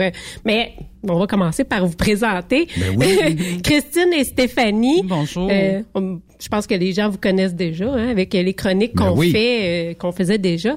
Mais justement, est-ce que le mot phobie, ça va pas un peu loin parce que je sais Ben- pas, avez-vous déjà été victime de ce qui aurait pu vous paraître comme de la phobie? C'est certain que dans le... Je, je pense que les gens ont peur de ce qu'ils connaissent pas. tu sais. Mm, ouais. Fait que je pense qu'il y a une certaine phobie ou une certaine peur qui existe quand euh, tu- ça s'exprime de façon générale. Tu sais, tu connais pas les gens, puis tout ça, puis tu dis ah ça m'a l'air étrange ces affaires-là, je connaissais pas, je connaissais pas comme nous autres ce monde-là. j'ai jamais vu ça. Puis, ou, euh, euh, puis tout ça. Mais puis je le sais quand je suis arrivé, les premières jobs que j'ai eu dans le camionnage, puis tout ça, j'ai jamais eu de personne qui m'a fait euh, de euh, de commentaires déplacés ou rien de tout ça. Mais je savais en arrière que ça se parlait. Là, as-tu vu, tu sais, l'as-tu vu, c'est quoi ça? Puis tu C'est quoi ça? Parce que c'est- pour, pour, euh, nos auditeurs, Stéphanie, euh, est-ce que tu as fait toute la transition ou euh, tu es en processus? Non, non, moi, moi, j'ai fait toute la transition. J'ai eu une opération puis de, de- qui appelle affirmation de sexe, là. Ch- changement de sexe, mais ils appellent ça maintenant affirmation de, Ah. de genre. tu sais. OK.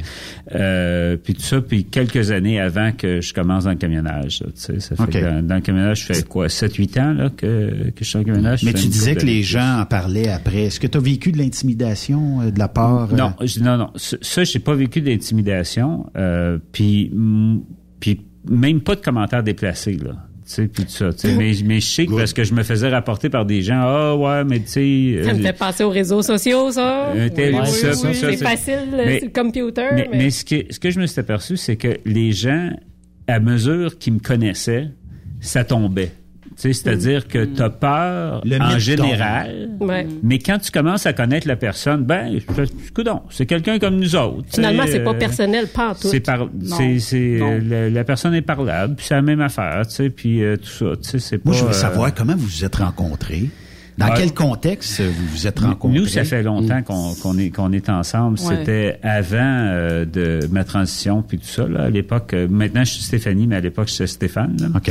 Et puis, euh, on s'est, en fait, ça a été tout à fait euh, euh, un hasard parce que on était allé pour une activité euh, politique euh, autour du 1er mai là, à Toronto. Et puis elle se cherchait un livre pour revenir. Et parce que le, le, livre qu'elle avait eu pour le, le, livre qu'elle avait eu pour aller était pas, il s'en venait pas assez vite parce qu'elle a travaillé non, le lendemain. je travaillais le lendemain. Je travaillais, j'étais caissière chez Steinberg. Oh, oh misère. On fait qu'on remonte à très loin. C'est ça. ça. Moi, je travaillais le dimanche. Tu sais, ça commençait. Yves, t'as connu ça, les Steinberg, toi? Ben oui, absolument, des années 70, 80. Ça, puis les Kmart aussi, je pense. Et qu'il y avait donc des beaux légumes. ça fait que on est, euh, ça fait que il, y a quelqu'un qui m'a demandé, euh, elle aurait besoin d'un livre. J'ai dit oui, je pourrais te donner un livre, mais il va falloir que tu me parles parce qu'on roulait de nuit, puis mon radio fonctionnait pas. Tu sais, fait que j'ai dit, il va falloir que tu me parles pour me tenir réveillé. Ou chanter. Euh, j'avais une vieille, euh, j'avais une vieille Renault encore à l'époque. Ah oui. Et puis. on remonte dans le, dans le, temps de Stenberg, hein? On, ça, on, remonte en 92. Ça fait que ça fait 29 ans. Ça va, on va avoir notre, on va célébrer notre 30e l'année prochaine. Oh, wow. Félicitations. Merci. beaucoup. Euh, la, la, la journée que tu annonces que tu désires changer de sexe, euh, est-ce que tu comment est-ce qu'on annonce ça? Comment est-ce qu'on faut, faut, faire un genre de coming out ou de? Ben c'est-à-dire que Christine a, été quand même pas mal dans la loupe depuis le début de notre relation ensemble, mais à ce moment-là, tu sais, j'avais pas fait de, de... En fait, c'était trop compliqué à l'époque, là, tu sais, puis ça... Ah euh, C'était-tu mal vu encore à ce moment-là? C'était mal vu, puis c'était c'était compliqué parce que les, les programmes, le soutien, euh, le processus, était très, très difficile, tu sais... Euh, à l'époque, je ne veux pas faire toute une histoire là-dessus. Ben, on n'entendait même pas parler. À, l'époque, j'avais été, il y avait juste à l'hôpital général à Montréal qui avait un programme là-dessus. Puis quand elle est là, là, il, il, il fallait quasiment là, que tu aies, que eu des tentatives de suicide puis que tu aies voulu te couper la chose euh, pour qu'ils prennent au sérieux. Sinon, euh, t'étais pas t'étais pas, sérieuse dans, ta chose. Puis mais avec les années, ça a progressé, c'est devenu la science a évolué, c'est devenu plus euh, accepté. Puis après ça, c'est une dizaine, c'est il y a une dizaine d'années là, que vraiment j'ai commencé à faire vraiment les étapes. Là. Mais euh, on, peut dire que depuis euh, quelques années, justement, il y en a de plus en plus des couples comme vous là qui bon ont décidé de, de, faire des changements. Est-ce que ça vous est déjà arrivé de rencontrer des couples, des couples, puis ont fait la même chose? Vous avez échangé là-dessus? Ben oui, on a, on a même, euh, ben, c'est-à-dire qu'on a rencontré un couple de camionneuses comme nous, dont une des camionneuses a changé de sexe. Et euh, elles travaillent euh, toutes les deux, c'est ça, en team, puis elles font la même chose que nous, mais pas pour la même compagnie. OK. OK. Voilà. Fait qu'il y en a, il y en a. Oui, il y en a de plus en plus. oui. Non, c'est ben pas majoritaire. Là. Non, c'est pas la majorité. C'est quand même drôle que vous non, êtes, euh, oui, on vous êtes quand même, oui, c'est ça. Mais c'est sûr que le monde du transport, c'est quand même petit. Oui. Mais comment tu vivais ça, toi, Christine, de savoir que euh, éventuellement, ça allait peut-être être quelque chose qui allait arriver? T'avais T'avais-tu un problème avec ça? Ça a-tu pris du temps avant que que tu dises ah mais tu sais je, vais l'accepter ou ben, c'est c'est non ça m'a pas c'est pas je c'est pas de l'accepter ça là je l'ai accepté assez vite puis moi ce que je voulais c'est qu'elle soit heureuse qu'elle se sente mm. bien et complète tu sais, mm. euh, total, pas juste. Euh, il y a une partie de moi qui que que j'aime, l'autre partie, j'aimerais ça que ça change. Non, c'était surtout moi, j'avais peur en fait qu'elle euh, se fasse rejeter, qu'elle ait des problèmes euh, à se trouver un emploi. Euh, moi, c'était ça qui me faisait peur. Puis Stéphanie, elle avait un excellent psychologue à l'époque parce que t'es obligé d'aller voir un psychologue avant ah, de faire. Oui, oui, t'es obligé d'aller voir un psychologue. Avant... en fait, t'as besoin. Tu pas sur parole dans le fond? Faut que tu passes par un processus? Il, faut, il faut que tu aies des lettres avant même de de, de commencer les, les, hormones, il faut que tu aies une recommandation d'un ah psychologue. Puis avant un changement de, de, sexe, il faut que tu aies euh, des, lettres de deux psychologues. Tu sais, il faut que hum. faut aies vu deux spécialistes qui vont affirmer comme quoi que ta, ta position est prise, tes idées sont faites. Oui, mais surtout que c'est pas un autre problème, que c'est pas une euh, dépression ou un autre problème psychologique. parce qu'ils veulent pas. Parce que c'est irréversible là, la, la, la chose. Parce qu'ils veulent pas avoir quelqu'un que, en fait, il pense, la personne pensait que c'était ça son problème, mais que c'était pas vraiment ça. Mais ça arrive-tu que c'est pas vraiment Ben, ça? J'imagine que tes idées étaient, étaient claires puis que tu as décidé de faire une transition parce que tu savais que c'était vers là que tu Ben, t'en allais. Moi, je me suis senti comme ça depuis ma naissance. C'est sûr que si, si tu parles, est-ce que si je, je- c'est sûr que sais, j'aurais aimé ça être normal comme tous les autres, tu sais, puis euh, tout ça, tu sais, c'est pas quelque Mais c'est chose. quoi la normalité? Ben, c'est c'est ça, tu sais, tu dire, dire ce, ce que Ouais. ce que la majorité, tu sais, ce que la tu la majorité des gens, tu sais, sont sont bien dans leur euh, dans leur sexe de naissance, sont bien dans leur genre là, sont affirmés comme ça. sont- Ah oui, ils tu pensent c'est- même pas, C'est plus simple, tu sais, c'est plus simple. Mais tu là, t'es c'est- bien. c'est- le- moi, moi, je suis bien, mais j'étais pas bien. Au, que, comment la j'étais, période avant. Mais tu sais- tu sais, ce que je veux dire, c'est que c'est quelque chose qui est compliqué. Euh, puis il y a personne, je pense, qui va à travers ça si tu le ressens pas fondamentalement. Tu sais, si tu sens pas que ça fait partie de ta personne. Tu sais. Ouais. Puis c'est sûr que tu sais, c'est, c'est difficile parce que quand tu as eu euh, quand ta voix a mué, tu sais, quand tu as des, euh, des, des changements hormonaux, la voix revient pas là, tu sais, ça fait que tu sais c'est sûr que j'aurais aimé mieux avoir une voix plus féminine puis tout ça, mais tu sais bon, on est comme comme on est. Puis maintenant, tu sais ben, tu sais je m'accepte comme ça. Euh, parce que c'est sûr qu'on on aimerait tous se voir un peu différemment qu'on est, mais je- ça, je pense que c'est assez universel. sais. c'est ce que je me dis. euh, chaque fois que je me regarde dans le miroir, j'aimerais savoir différents cheveux, j'aimerais savoir Je euh, pense des plus qu'Yves, grosses fesses. Yves, t'as une Ah question? oui, ben, Ben, C'est juste savoir, Stéphanie, c'est, ça, c'était où le déclic, là? C'est la journée, la seconde, t'as dit, bon, c'est là que ça se passe, là. Ben, c'est, euh, je pense pas que c'est euh, un, un déclic comme tel. Tu sais, premièrement, moi, c'est, je me sens comme ça depuis que j'ai 5-6 ans, là, aussi loin que je me rappelle, puis tout ça. Mais euh, disons que après qu'on soit revenu de San Francisco, parce que nous, on est allé, on est allé vivre à 5 ans à San Francisco de 2004 à 2009. Puis après ça, on est revenu ici, euh, on est revenu à Montréal. Et puis c'est après ça que j'ai comme eu euh, un peu de temps, tu sais, parce qu'avant, tu sais, quand, quand la vie est un feu roulant, puis c'est une affaire après l'autre, puis tout ça, des fois, tu aimerais faire des choses, mais tu juste pas le temps de les faire. Là, j'ai eu un petit peu de temps. Là, j'ai commencé à avoir un psychologue, puis tout ça. Puis là, les choses ont été beaucoup mieux que quand j'avais essayé dans les années 90, tu sais. Puis c'est, c'est là que ça s'est, que ça s'est fait. Et c'est là que tu as dit, bon, euh, on y va. Euh, la première journée que tu en parles euh, à Christine, euh, c'est quand? Est-ce que tu te rappelles de cette journée-là? Est-ce que c'était stressant? Est-ce que, tu sais, juste le fait de dire, bon, ben regarde, euh, voici, on est en couple, tout ça, puis j'aimerais peut-être faire une transition vers euh, l'autre sexe. Nous, nous, on, est, on a toujours été- eu un bon niveau de communication. On s'est jamais rien caché, on s'est jamais dit des sentiments. Ça fait que ça n'a pas été comme une journée de révélation. C'était pas que ça a euh, été, bang, euh, puis tu... Non, non, graduel. ça n'a pas été un choc. Puis moi, je l'ai toujours dit, j'ai dit, moi, c'est toi mon grand amour. Puis euh, si tu veux pas que j'aille euh, dans ce là, jusque là, j'irai pas. Tu sais. euh, et puis elle, ce qu'elle m'a répondu. C'est de l'amour, ça. Non, ben oui. Non, non, mais c'est- c'est- c'est- Ben oui. Oui, mais moi, il n'était pas question que je dise non, fais pas ça parce que moi, je veux pas. Je dis non. Je dis, regarde, moi, je suis prête à t'appuyer. Je sais pas comment ça va aller. Je connais pas le futur. Euh, Moi aussi, je t'aime, puis je t'aime comme tu es. Je pense que ça va bien aller, mais je dis, fais-le pour toi. Fais pas la transition pour moi. Moi, regarde. euh, je Mais t'avais-tu des craintes, peut-être? euh, mais c'est ça, les craintes que j'avais peur. Bon, les- ce que j'avais peur, mes craintes, c'était principalement que j'avais peur. Est-ce qu'elle va se faire attaquer? Tu sais, dans la rue. Ouais. Que Ou d'un truck stop, même. Ben oui.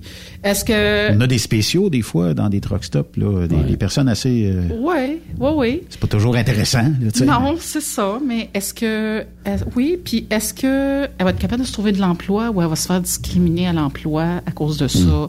Euh, moi, c'était surtout ça. Que finalement, ça aurait pu la rendre malheureuse quand même. Ben, ça aurait pas été facile. Ça aurait été là. différent, là. Ben, mais- ça aurait été plus difficile, ouais. Ouais. Mm. Mais finalement, j'ai parlé au psychologue et le psychologue m'a totalement rassurée, puis en me disant, de toute façon, la personne, si la personne avant le changement de sexe se faisait respecter, la personne va continuer de se faire respecter après. Ça, ça change rien, parce que ça change pas, c'est, ça change pas la personnalité. ça- c'est, c'est un changement euh, physique, c'est pas mental. Fait que là, là-dessus, ça, ça m'a fait du bien parce que Stéphanie s'est toujours fait respecter et elle a toujours été acceptée partout où elle allait, dans les milieux de travail, avec les, la famille et les amis. Fait que ça, ça m'a, j'ai fait comme, ouf, ok. Fait que ça, c'était, moi, c'était vraiment ma grosse crainte. Fait qu'en me disant ça, ça, ça m'a vraiment rassurée. Puis là, j'ai dit, oui, moi, je suis prête à t'appuyer, tout ça, puis on va voir. Et puis, puis là, ça fait quoi? Ça fait neuf ans, là, que t'as, à peu près? T'as, as fait ta transition, puis on est toujours ensemble, puis ça va bien, puis on est heureuse, puis on travaille ensemble dans le Mhm. camion, puis... Effectivement. Euh, les employeurs, euh, t'as pas eu de problème euh, à l'embauche? Mais, mais ça, je veux mettre les choses en perspective, OK? Parce que moi, mon- euh, avant, je travaillais dans le domaine des technologies. Euh, surtout euh, technologie informatique puis tout ça, mais ce qui était relié avec euh, la télévision beaucoup. Tu sais, J'ai fait des studios de télévision, euh, des salles de montage, des choses comme ça. Euh, carrière assez internationale. Tu sais, je- suis allé euh, travailler euh, à San Francisco. On mais j'ai dire que des- une des- geek? des ouais, Oui. J'ai- fait des projets en Europe euh, tu sais un petit peu partout tu sais puis puis tout ça puis euh, j'avais une assez bonne réputation dans mon milieu mais à mesure que je vieillissais j'ai eu de plus en plus de difficultés à avoir du travail dans, dans mon domaine ça fait que je pense que c'est plus une discrimination d'âge qu'une discrimination du Ouais. fait que je, euh, je suis, mais trans- quand je t'as suis les- trans. Mais je pense que ça n'a pas aidé. Et puis, ce qui se passe, c'est que dans le domaine euh, des, euh, des médias, euh, de la télévision, puis tout ça, la, technologie en général, c'est parce que je travaillais dans Silicon Valley, là, tu sais, quand j'étais dans San Francisco, ils ont un vernis beaucoup, c'est-à-dire qu'ils disent, euh, ils se disent, tu sais, ouverts à la diversité, puis tout ça, mais tu vois à peu près pas de, de, de tête grise. Tu sais, quand tu regardes dans des compagnies comme Apple, Facebook, puis tout ça, il y a très peu de gens à mesure que tu vieillis. Puis il y a pas tant de diversité là que ça. Tu sais, ça fait que oui, on dit que c'est ouvert, mais en réalité, pas tant que ça. Alors que dans le camionnage, on a toujours l'impression qu'il y a plein de préjugés, puis c'est des gars machos, puis que tu sais, c'est un milieu fermé. Puis c'est absolument l'inverse que j'ai trouvé. Ben oui, j'ai trouvé des ouais. gens qui étaient qui m'acceptaient. J'ai jamais eu de C'est parce questions. qu'on J'ai voyage jamais eu plus, un, Stéphanie. un emploi qui. C'est parce qu'on voyage plus, on parle à plus de monde, on découvre plus de places. C'est-tu, c'est-tu ça le transport qu'on fait qu'on est peut-être plus ouvert que peut-être un autre métier? Je, je, je sais pas, mais c'est parce que c'est le fait est que c'est ouvert en réalité. Ouais. C'est pas tant au niveau du discours, mais dans la réalité, ça l'est. Ouais, Tu sais, ouais. euh, Ouais. On a puis, beaucoup euh, d'amis, on s'est fait plein d'amis dans le camionnage. Moi, bien plus que dans tous les jobs que je me suis fait là.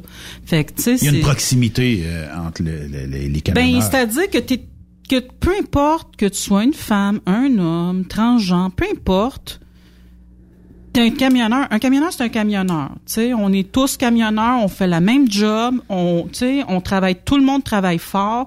Puis il y a comme, il y a, je sais pas, j'ai trouvé a comme un, un, un beau respect entre euh, ben pas toujours mais il y a quand même une tu sais c'est c'est certaine bien ça. solidarité. une certaine solidarité ou entre les camionneurs tu sais moi le monde ils me font salut dans tu sais je les connais pas mais ils me fait salut par la fenêtre quand quand il conduit son camion puis là moi je fais un salut tu sais puis on se salue puis Mais il y a une entraide aussi. tu sais, Il Oui. y a des gens qui sont plus forts dans tel aspect, tel aspect. C'est comme moi, je suis pas si forte que ça en mécanique puis tout ça. Mais quand j'ai des problèmes mécaniques, j'ai deux, trois chauffeurs que je connais qui se connaissent un peu mieux. Puis je dis, ah, j'ai un petit doute sur ça, j'entends un son, quelque chose. Puis là, ils m'aident puis tout ça.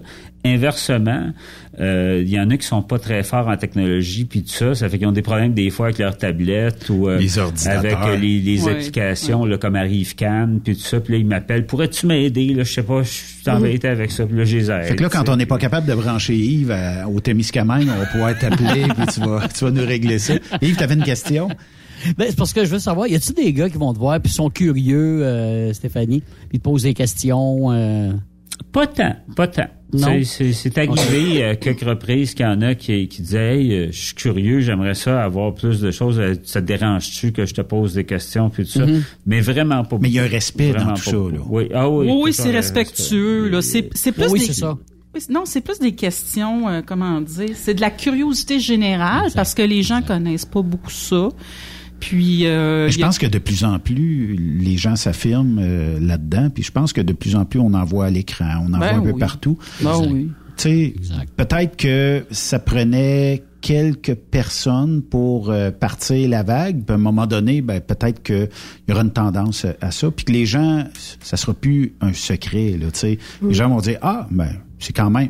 Puis est-ce que ça se peut... Tu as travaillé aux États-Unis. Est-ce que les États-Unis euh, sont plus... euh, en fait, euh, tolérants que nous autres. C'est-à-dire qu'ici... Ouais, y sais, des États où ça fait plus Ben, peur, parce- entre guillemets, de traverser, comme le Texas? C'est parce qu'ici, tu te présentes ici, puis tu sais, c'est correct, puis euh, Oh, au tout va Québec, bien. oui.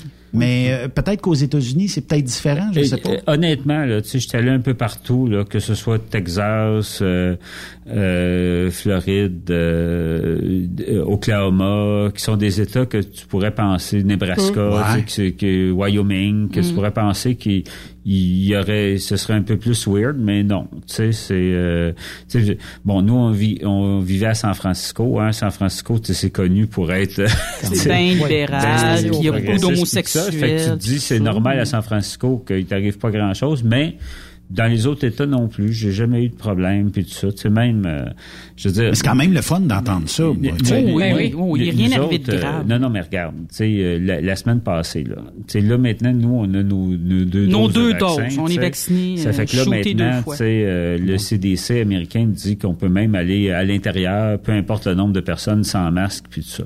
Fait que dimanche passé, on s'est retrouvé dans un restaurant euh, au, euh, au Wyoming, à Evanston. Tu sais, puis Ça s'appelait comment le restaurant? c'est c'est un c'est un restaurant teppanyaki, euh, je me rappelle pas du nom. Tu sais, C'est un restaurant japonais, c'est ça, c'est un restaurant japonais, moi non plus, je me rappelle là, pas le nom, les mais- chefs font des shows là, Ouais. avec euh, Non, ouais. des choses comme ça. Ouais. Puis on s'est retrouvé à la même table que plusieurs Américains qui étaient des locaux. Ouais. Personne portait le masque là-dedans. Puis les gens avec qui- avec nous autres à la C'est table, là, liberté, ça? c'était des gens qui croyaient pas au euh, à danger. Tu sais, il y en avait qui croyaient que le virus existait, mais ils croyaient pas que c'était dangereux. Puis ils croyaient que tout ça c'est un c'est un complot des démocrates pour euh, nous enlever nos guns. Puis tu sais bon Ouais, c'est un peu ça. mélangé tout ça. tu Ouais, mais c'est pas grave. tu sais, on l'a écouté mais avec dans tout ce contexte-là, correct. dans- Ouais, c'est dans, ça. dans tout ce contexte-là, il était bien amical avec moi. Puis il y a Oui. personne qui a fait une histoire avec ça. tu sais, Personne n'a euh, fait de commentaires que c'était une femme avec une voix d'homme, puis tout ça, puis comment ça. On leur a expliqué d'ailleurs parce qu'ils nous ont dit ben vous avez un drôle d'accent, d'où vous venez? Ben j'ai dit parce qu'on est euh, on est camionneuses, on vient euh, du Québec, puis on parle français, fait que c'est pour ça qu'on a un drôle d'accent. Mais tu sais jamais ils m'ont Je fait pense que ça les intriguait plus Oui. qu'on on parlait français Oui, que, l'accent en fait que, c'est ça puis qu'on était deux femmes sur la route. Ça ça ne dérangeait vraiment pas. C'était comme normal, puis c'est correct aussi. hein. On en voit de plus en plus aussi. Là. Ben oui. Puis là, on a répondu à plusieurs questions, là, en- juste en parlant. Mais une question qui revient, c'est comment tu t'identifies, toi, là-dedans, Christine? Est-ce que tu te vois comme étant homosexuel ou hétéro ou tu t'en fous complètement? Moi je Ben, me Ça, c'est une question. euh, Oui, oui, oui. Non, ben moi, je sais pas. Je sais plus comment je me considère parce que j'étais hétéro au début. Et là, je suis avec Stéphanie, qui est une femme. Fait que je serais comme lesbienne. Euh, Je serais homosexuelle. Mais moi, je pense que je serais plus comme... euh, parce que moi, c'est pas... Moi, c'est la personne que j'aime. C'est pas un sexe. Puis je pense que je pourrais tomber en amour avec n'importe qui, peu importe le sexe. Moi, c'est la personne, c'est la personnalité qui est importante pour moi. Fait que ça serait quoi? Ça serait pansexuel, ça? Je sais pas. Bon, en même temps, de a- mettre des noms de là-dessus. Il y a plein fois, de termes, hein. c'est ça. Il y a LGBTQ+, Ben, que, plus, c'est parce qu'à un moment donné, tu sais, tu le dis. Moi, je suis en amour avec euh, Stéphanie. c'est une personne que je suis en amour. Pour- ça. pourquoi catégoriser, de dire, bon, Ben, ben, c'est, c'est- puis Mais moi, ça me dérange pas. Si, les gens veulent me catégoriser puis dire, ben écoute, là, c'est parce que t'es avec une femme, fait que c'est lesbienne, ben c'est correct. Ben, ça je fait quoi?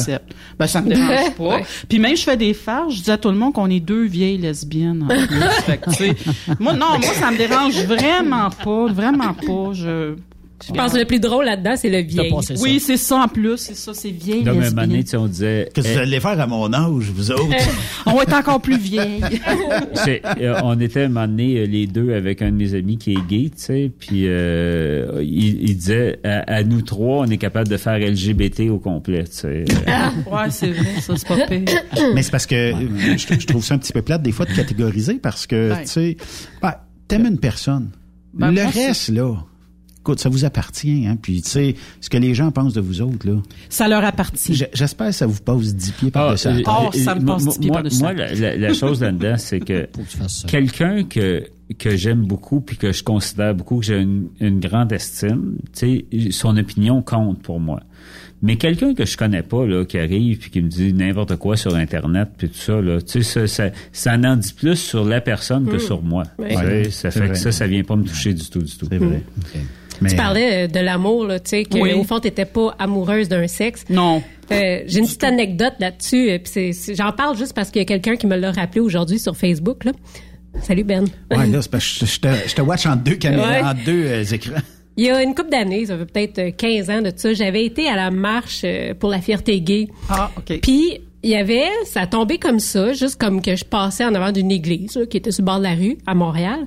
Il y a un prêtre qui était sur le palier, puis que il était là avec son chapelet, puis il maudissait le monde qui passait. Oh non. J'avais Oh. trouvé ça tellement comme tu sais, Arriéré. arriéré.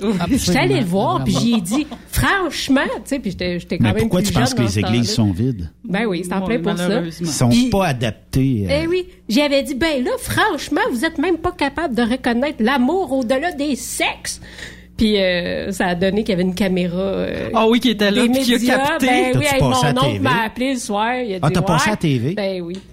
Ah Hey, oui. bon me fait timing. ça mais un bon timing. C'est ça. Ben Ouais. oui. Oui, mais on peut pas non plus. Moi, là, ça me dérange pas. Les gens, les gens ont le droit de penser ce qu'ils veulent. Ça leur appartient. Ça ne m'appartient pas.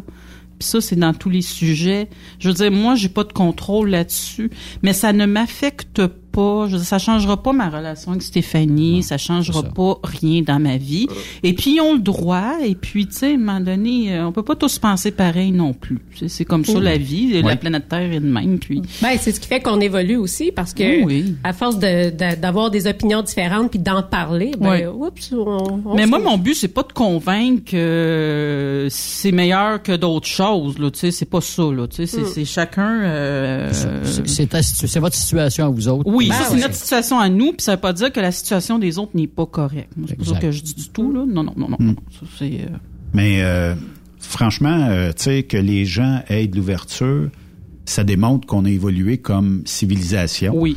Puis que j'espère que ça va continuer d'évoluer parce que c'est le fun d'entendre, puis c'est le fun de vous voir aussi, puis c'est le fun de, de jaser une fois de temps en temps ici à Truckstop Québec. Mais là, au sûr. moins, je mets un visage, là. Ben oui. Ben Mais, oui. euh, tu sais, avant, ben, on se parlait, puis c'est par téléphone. Fait que là, tu sais, on, Mm. on met pas de visage sur les gens, mais en tout cas, félicitations pour Ben oui. euh, Ben, merci beaucoup. ce parcours-là, puis de, de votre générosité d'avoir en, de n'avoir parlé aujourd'hui. Mm. Il y a sûrement des gens qui vont peut-être dire, OK, euh, peut-être que c'est le temps, peut-être que éventuellement je ferai un move, peut-être, puis là, ben, ça leur appartient Ou tu sais, aussi. d'être moins gênés eux-mêmes d'en parler ou de Ouais, poser des questions. Oui, tout à fait. Ben oui. Puis, mettons comme mot de la fin, Stéphanie, là. Mettons qu'il y a des gens qui diraient, euh, moi, j'ai peut-être le goût de faire une transition. J'ai peut-être le goût euh, ben, de m'afficher tout ça. Est-ce qu'il y a des parcours que tu suggérerais peut-être plus que d'autres pour en arriver à ce qu'elles veulent ou ce qu'ils veulent, parce que ça peut être aussi le contraire. Euh, puis peut-être euh, aussi euh, faire attention à certaines choses qui pourraient des fois soit les rendre peut-être plus mal à l'aise ou tu sais ou ce que tu sais si on est d'une famille où les gens c'est c'est complètement impossible puis incroyable de penser un jour faire une transition qu'est-ce que tu pourrais leur suggérer à ces personnes là C'est c'est une question très très difficile parce que je pense que chaque personne a un peu son propre parcours puis tout ça puis les temps changent. Tu sais, le, le cheminement que quelqu'un va faire aujourd'hui n'est pas le cheminement tu sais que j'ai fait euh, il y a il, y a Il 10, pourrait être très 12 ans, différent. ou il pourrait être très, c'est être différent. Mais ce que je dirais c'est que euh, croyez pas trop les euh, les prophètes de malheur. Tu sais, euh, une des choses euh, que que j'ai euh, qui est arrivé, moi, c'est que au début, j'ai- j'étais allé dans des groupes un peu de, de, de personnes euh, trans puis tout ça, tu sais. Puis c'était assez euh, misérabiliste, tu sais, puis euh, il, tu sais, Il parlait comment est-ce qu'on était, ou- c'était négatif, puis Ouais, euh, ouais. il disait tout le monde, tu sais, ils avaient tout perdu leur ami, toute leur famille, Ah tout ouais. ça, tu sais, Ah oui, ça me, grave, là. ça, ça, ça me, C'était ça me déprimait. Mm. Fait que tu sais, j'ai- je me suis éloigné de ça assez vite, tu sais, puis en réalité, puis comme il y en avait tellement qui m'avaient dit ça, je m'attendais au pire, tu sais. Puis quand, en fait, j'ai annoncé ça autour de moi, à mes amis, à ma famille, puis tout ça, j'ai perdu zéro ami. Euh, personne de ma famille a, eu des problèmes avec ça, tu sais, ça a vraiment été euh, euh, au contraire, tu sais, un une appui. chose. Ça fait que je pense que c'est plus la question, tu sais, que il faut que tu vois euh, les, euh, les choses comme étant positives, tu sais, puis que, que c'est quelque chose qui est qui est pour toi, qui est pas contre les autres. tu sais. Puis je pense que quand tu as une étude positive, ça se reflète aussi autour de toi. Tu as, comme un, un feedback. tu sais. Si, si tu y vas tout négatif, puis tout ça, tu sais, euh, les, les, les gens, ben ils peuvent réagir tu sais, de, un peu par rapport à ça. Puis tout ça. Que, tu sais, j'ai, j'ai- écoutez, moi, je peux juste témoigner de moi. Là, tu sais, Mm. que je peux pas dire... euh, j'ai pas de, de petites recettes. Peut-être avant d'aller dans des groupes, ben peut-être que si c'est positif pour vous puis que vous avez euh, de l'appui autour de vous, foncez. Ouais, Ça puis, aller euh, mais tu sais il y a des il y a des spécialistes il y a des psychologues qui eux autres c'est leur euh, ils ont la formation puis tout ça tu sais pour pour ça. Ça c'est des gens à qui euh, tu peux te confier tu peux aller voir puis tout ça tu sais. Mais les gens qui sont tu sais euh, qui, qui qui voient tout négatif puis tout ça là, peut-être pas trop euh, pas trop rester là Les filles, merci beaucoup. On a reçu deux belles Oh, oui. bouteilles. Hey, faut, faut- on a-tu le temps d'expliquer Ben oui. l'histoire de oui, ces vas-y. bouteilles-là? Allez-y. On défoncera Ah. le show, c'est pas grave. Merci. c'est euh, c'est c'est pas ben comment ça se prononce? On n'est pas sûr C'est- c'est Béringer ou Béringer On dit parce que Beringer. mais- On n'est pas certain de la on n'est pas certain de la prononciation. prononciation parce que les autres c'est d'origine allemande Ouais, c'est initialement Ah, c'est des- euh, deux frères euh, des années 1800 qui sont partis de l'Allemagne puis qui se sont rendus dans Napa Valley puis qui ont fondé euh, le Beringer. euh, Beringer Brothers euh, euh, Wineries, tu sais, donc le, le vignoble des, des, des frères Beringer. Euh, ou en tout cas. Euh, et puis euh, sont à Sainte-Hélène, qui est un des plus beaux petits villages de Napa Valley. Nous, euh, on a eu, le- le- on, a, on a visité pendant qu'on habitait à San Francisco, on allait là souvent le week-end, parce que c'était facile, c'était une heure de route à peu près, puis tout ça, puis on visitait différentes places. Puis c'est une des plus belles visites. ils ont des caves creusées dans la montagne, c'est un endroit traditionnel, puis tout ça. Ça fait que et puis euh, ça, c'est des bouteilles en plus qu'on peut trouver euh, au duty free en rentrant sais, quand on quitte les États-Unis à, à Ouais. Windsor, tu sais, ça fait que parce qu'en camion, on peut pas vraiment aux États-Unis transporter des de- bouteilles. non, ça. Ça fait que on s'est dit, ben vu que c'est un endroit avec lequel on a une relation, qu'on connaît la place, puis qu'on est capable d'en ramener, on a pensé vous en ramener une coupe de bouteilles comme cadeau. Ben oui, puis euh, C'est un Sauvignon, ça? Cabernet Oui, Sauvignon. Cabernet Sauvignon, oui. il faut dire aussi qu'ils sont restés en affaires. Hein? Oui, c'est ça qu'on parlait là. C'est Ben oui, une c'est des ça plus vieilles. euh, Ouais, c'est le plus c'est le plus plus vieil wineries qui est en opération continue dans Napa Valley parce que pendant la prohibition, ils ont continué à opérer parce qu'ils faisaient du vin de messe. C'est ça, ils ont quand même vendu. Ils arrivaient à vendre leur vin au curé, puis c'est comme ça qu'ils ont survécu parce que tous les autres ont été obligés de fermer à cause de la prohibition. Il n'y a pas le droit de vendre d'alcool, de faire Eh de l'alcool ben. et d'en vendre. Extraordinaire. C'est une belle histoire. Quand même. Ah ben oui. Une histoire de résilience. Restez-vous avec nous autres parce Ouais, qu'on va aller parler avec quelqu'un qui, lui, a fait le tour des États-Unis durant la pandémie, le chanceux. C'est Martin euh, Danjou. Il va nous parler de courses euh, de NASCAR et tout ça au retour de la pause. Donc, euh, on va faire une courte pause. Vous restez là? On votre oui, oui. Bougez pas. Après cette pause, Encore plusieurs sujets à venir. Truck Stop Québec. Êtes-vous tanné d'entendre craquer, se lamenter votre machinerie au travail? De changer régulièrement les bearings, les pins et autres pièces coûteuses? Alors, faites comme des milliers d'utilisateurs. Lubrifiez vos pièces d'équipement avec les graisses de ProLab. Ils en ont une vingtaine de sortes pour répondre à tous vos besoins. Des graisses à base de sulfonate de calcium concentré, graisses à base de molly, graisse 100% synthétique et ce, incluant toujours le traitement anti-friction ProLab. Disponible avec des grades d'opération pour l'été, l'hiver ou pour toute l'année. Nos différentes graisses combleront tous vos besoins selon les vitesses de rotation de vos roulements ou selon les charges excessives et de travail de votre machinerie. Les graisses ordinaires à bas prix finissent toujours par vous coûter cher en temps et en pièces de remplacement. Donc, optez dès maintenant pour les graisses de qualité supérieure de ProLab pour obtenir beaucoup plus d'économies. Les graisses de ProLab, toujours aussi profitables. Transwest vient d'augmenter sa flotte. Faites vite, le décompte est lancé. 20 nouveaux camions sont disponibles pour être assignés. Des Peterbilt 579 Ultraloft et des Kenworth T680. Ces camions attendent des teams sécuritaires et passionnés pour faire principalement de l'Ouest américain. Vous avez le goût de voir du pays, de parcourir la Californie? Votre nouveau camion vous attend. Consultez nos exemples de paye sur groupetranswest.com. Appliquez en ligne sur notre site web ou contactez-nous pour plus d'informations par courriel recrutement groupetranswest.com ou par téléphone au 1-800-361-4965 poste 284. Rebienvenue aux anciens. Transwest, une entreprise exceptionnelle pour son personnel, ses clients et avec ses hauts standards de performance. Truck Stop Québec. La radio des camionneurs. Plus de force, plus d'économie. Dieselspec.com, le plus grand spécialiste de recalibration de moteurs diesel, règle tous vos problèmes électroniques associés au moteur. Spécialité Cummins, D3 Diesel, Caterpillar, Max Force, Mercedes et Packard. Dieselspec travaille pour vous faire économiser en recalibrant vos ECM de façon optimale. Nous réduirons en effet de 5 à 20% la consommation de votre moteur. Les chiffres parlent d'eux-mêmes. Plus 30% de puissance, tout en réduisant vos économies de carburant. Nous possédons un équipement à la fine pointe de la technologie, dont un nouveau dynamomètre TD36 de Taylor Dynamomètre pour des calibrations encore plus précises. Détails sur dieselspec.com qui vous suit presque partout grâce à ses différents partenaires sur le territoire où vous circulez. Très populaire en ce moment, la recalibration des moteurs de tracteurs agricoles tels que John Deere, Case et New Holland. Alors cessez de dépenser dans le vide. Passez nous rencontrer sur la rive sud de Montréal, au 200 rue Goyer à la Prairie. Au téléphone 1-855-932-0060. Dieselspec.com, revendeur canadien de pièces PDI et Full Tilt.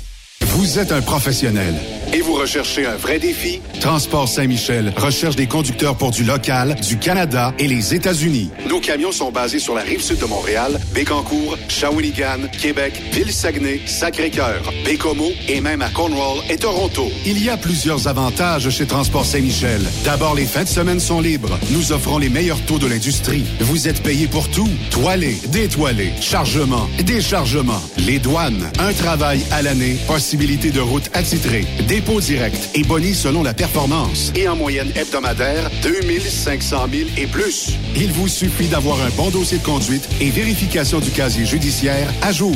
Contactez-nous au 1-866-554-9903. Transport Saint-Michel. À vous de jouer. Durant cette période de la COVID-19, Affacturage ID désire soutenir et dire merci aux camionneurs et entreprises de transport. Nous savons que pour vous, l'important, c'est d'aider et de livrer la marchandise. Mais la facturation devient un stress. Notre offre de service vous donne dans un délai de 24 heures ouvrables vos sommes dues moyennant des frais minimes. Confiez-nous vos recevables et libérez-vous de ce stress. Nous allons tous passer au travers de cette crise ensemble. Affacturage JD, leader dans l'affacturage au pays. Contactez-nous 514-691-8721.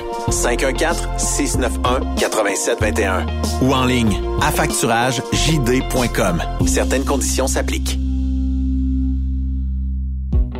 Partout au Québec et au Nouveau-Brunswick, avec plus de 1600 employés, Béton Provincial Limité est une entreprise établie depuis 60 ans. Chef de file et spécialisé dans le béton préparé. Nous sommes présentement à la recherche d'opérateurs de bétonnières dans l'une de nos 85 usines de béton près de chez toi. Tu transporteras des produits de haute qualité avec des solutions innovatrices. Tu seras de retour à la maison à tous les jours. Une conciliation travail-famille plus facile que celle de camionneurs longue distance. Des assurances collectives, un RIER collectif et un salaire concurrentiel. Tu as un permis de conduire de classe 3 ou de classe 1 semi-remorque, une expérience dans la livraison de béton préparé serait un atout. À noter que la formation est offerte à l'interne par l'employeur. Visite le site web de bétonprovincial.com dans la section carrière ou contacte François Laforêt par courriel au f.laforêt en commercial bétonprovincial.com ou par téléphone 88 627 7242 poste 427. Ne cherche plus, ton nouveau défi est ici. Truck Stop Québec, la radio des camionneurs. Quand il est question d'assurance, pensez à Burroughs Courtier d'assurance. Faites équipe avec Burroughs Courtier d'assurance pour avoir accès aux programmes spécifiquement conçus pour vous, les camionneurs. Appelez-nous pour une soumission rapide et gratuite au 1-800-839-7757 ou visitez-nous en ligne au burrows.ca. Burroughs Courtier d'assurance, notre engagement vous suit. Photos, vidéos, faits cocasse. Partage-les avec l'équipe de Truck Stop Québec. En SMS au 819-362-6089. 24 sur 24.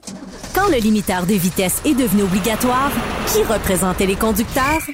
Hmm, personne. Aujourd'hui, l'Association des routiers professionnels du Québec, l'ARPQ, est présente partout. Notre mandat, défendre l'intérêt de nos membres sur toutes les discussions entourant le métier. Tu as des idées? Tu veux faire partie des débats? Tu veux changer les choses? Deviens membre pour 11,50 par mois ou 40 sous par jour, ce qui est moins cher qu'un café. De plus, en utilisant nos nombreux services, vos économies couvriront largement le prix d'adhésion. Que vous soyez voiturier indépendant ou conducteur, faites partie de l'association. Faites-vous entendre. Truck Stop Québec, la radio des camionneurs. Benoît Thérien. Vous écoutez le meilleur du transport. Truck Stop Québec. Comme je disais tantôt, notre prochain invité, lui, il est chanceux. Il a parcouru à peu près ouf, toutes les bornes kilométriques euh, de l'Amérique du Nord. Est-ce que Martin d'Anjou, ton euh, ta, ta, quarantaine est terminée? Euh, parce que je pense que ça finit pas aujourd'hui, c'est pas, pas bien loin d'être fini. Hein? Ah, c'est fini. C'est fini depuis une semaine, ah, mon, okay. mon, mon, Ben. Correct. C'est moi qui est en retard des nouvelles. On est en Soyuz depuis une semaine chez euh, Jeff Loney, notre chum, Jeff Custom, puis euh, présentement, on est en direction du nord euh, de la Colombie-Britannique pour un petit tournage avec nos amis de Ross Restore. Est-ce que ça va passer sur Festidrag? Oui. Tout okay. ce qu'on fait présentement passe sur festidrag.tv la prochaine saison. Puis ce qui est le fun est en cross-posting sur votre page Facebook. Les gens peuvent nous suivre à toutes les semaines, les lundis soirs, 20 h 20 heures, puis à soir, on parle de quoi? Écoute, à soir, on a un gros show. On a euh, fait petit recap euh, de 2016, la dernière fois que la drift DMCC était venue du côté de l'autodrome de Montmagny. Donc, euh, pour les amateurs de drift, écoute, c'est, on a fait vraiment un beau recap et on a la grande finale LMS oh. du côté de Montmagny du mois de septembre dernier. 30 pilotes, 30 pilotes avaient participé à l'événement. Tu sais que l'année passée, on n'avait pas eu beaucoup de courses. Donc, euh, on avait suscité l'intérêt des gens. 30 pilotes étaient venus. Ça, c'est le record euh, absolu qui a été égalé. On aurait pu le battre. On avait 31 pilotes, mais il y a une des voitures qui n'a pas pu se présenter sur la ligne de départ. Donc, quand même, 30 pilotes en LMS à Montmagny, je peux dire une chose, ça a donné tout un show et les gens vont pouvoir voir les grands euh, moments de cette course-là. Donc, euh, c'est quelque chose. Puis, en plus, ce qui est le fun, c'est celui qui a gagné la course. C'est une de nos recrues de Festidrag Développement, Jean-Philippe Bergeron. Donc, euh, c'était sa première victoire euh, du côté de Montmagny. Ça, comme on dit, ça, ça a bien closé la saison euh, 2020. Oui. Bon, ben ce soir, 20 heures sur vos plateformes préférées euh, de médias sociaux. Vous pourrez suivre festigrag.tv. Parle-moi, euh, la semaine passée, euh, Alex Labbé était à Dover. Euh, est, il a remporté la 19e place. Puis euh, pour l'avoir entendu à, à, Radio X, je pense que c'était quand même une bonne position pour lui, euh, oui. malgré qu'il n'y a pas tous les commanditaires qui souhaiteraient avoir. C'est toujours ça, hein, mmh. le, le, nerf de la ouais. guerre. Et euh, il a quand même fait une 19e place, qui est quand même euh, pas pire. là. Oui, ben, vu le contexte, c'est sûr et certain que bon, on, a, on en parle régulièrement, qu'on en parle ensemble euh, souvent de ça. C'est toujours une question d'argent. Le soccer aux États-Unis, en plus, nous autres, on est désavantagés avec le taux de change parce que là, c'est pas pire, le taux de change est rendu à peu près 20-21% mais euh, il y a un an, le taux de change est à 43% Fait que 43% mmh. de ton budget s'en va juste pour le taux de change. Ouais. Fait que ça, c'est crève-cœur parce que tout l'argent que tu mets en taux de change, tu peux pas le mettre sur le taux. Donc, ouais, déjà là, en partant, c'est crève-cœur à ce niveau-là. Mais je pense que euh, DGM Racing, avec Alex ensemble, l'équipe font des miracles avec ce qu'ils ont comme budget pour réaliser les performances d'Alex à chaque semaine. Parce que faut, si on veut se mettre à une échelle, juste de montrer aux gens comment que euh, on peut faire euh, avec le peu qu'on a de moyens euh, de faire les résultats qu'on a. Euh, un top 5, ceux qui se tiennent dans les cinq premières places, on parle d'un budget en 8 à 10 millions. À le reste du top 10, c'est autour de 3 à 6 Oups. Je pense qu'on l'a perdu. Martin? OK, c'est revenu. C'est revenu. Ah, OK, ouais, T'es revenu. T'es- T'es t'es revenu. Monte dans, mon- monte dans une tour quelque part, tu vas retrouver Monte le... une côte. Mais c'est un coup parce que, euh, mille excuses, on est dans, dans les montagnes. On, on, on vient de quitter l'aéroport de Kelowna en direction euh, du nord euh, de la Colombie-Britannique, du nord de la vallée. Donc, euh, euh, ce que je vous disais, c'est que c'est ça. Puis nous, on a seulement 10% de ce budget-là pour accomplir des top 10, des top 5. Fait que imaginez-vous comment il faut faire des miracles avec le peu de moyens qu'on a. Oui. Hey, Martin, tu t'en vas dans le nord euh, donc de, la Cali- euh, de Colombie-Britannique. As-tu des courses qui s'en viennent dans ce coin-là dans les prochains jours? Oui, ben nous, ça ne sera pas dans les prochains jours. Ça va être euh, mois, début du mois de juin. C'est le début de la saison ici. Et euh, oui, du côté de Rio 27, on va avoir euh, des courses là. Euh, vraiment hâte euh, que ça commence. Euh, Présentement, ben, on se promène à gauche et à droite dans des shops et euh, on, on est sur un gros projet justement chez euh, GF Laurier, GF Custom. On est en train de construire des condos de garage et on est tous en train d'aménager euh, les installations et euh, on a reçu justement au kit de chez Rousseau Métal. Donc, on va pouvoir tout installer ça. Fait que c'est ça qui est le fun. Pendant la, la, la, la petite académie, il n'y a pas de course, ben, on prépare la saison, on prépare euh, euh, les condos garage pour euh, les pilotes de course avec euh, nos partenaires euh, Rousseau Métal et Silverwhite. Donc, euh, c'est ce qu'on fait présentement. Puis, début du mois de juin, ben, on va là pour tourner la saison de course du côté de Rio 27. T'as une dernière euh, recrue euh, depuis euh, peu euh, pour la gang de Festidrag?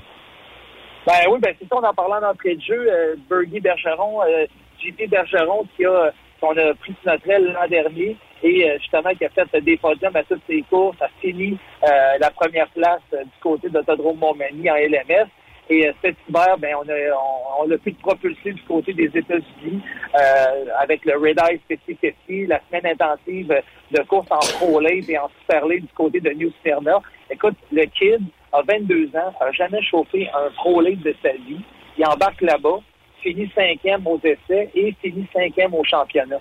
Fait que tu vois que, euh, puis même ce qui est le fun, c'est que Louis Butcher, du Journal de Montréal, dans son article de résumé de la semaine intensive, avait marqué comme titre sur les traces d'Alex Labbé et de Raphaël Lessard.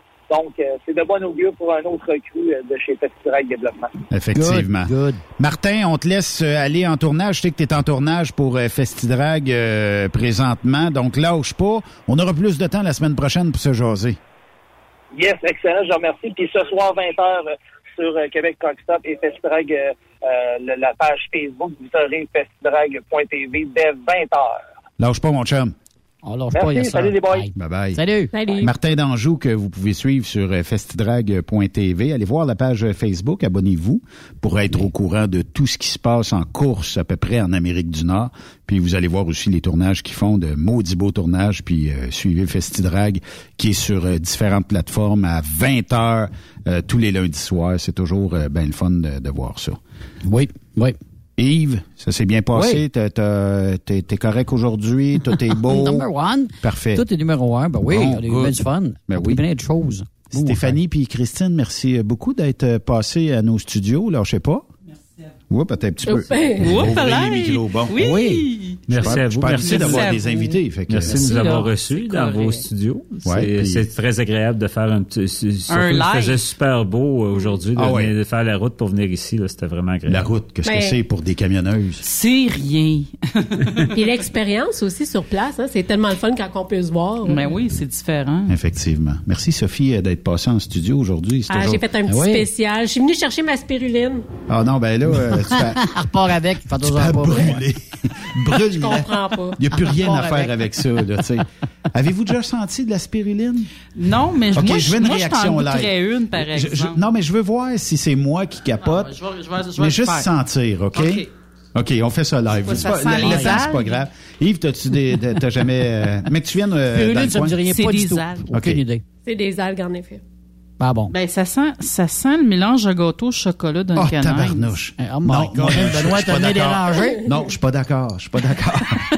Gâteau au chocolat, puis écoute, euh, d'habitude, c'est bon, ça. Ah non, écoute, ça Ben- sent la santé. C'est plein de minéraux.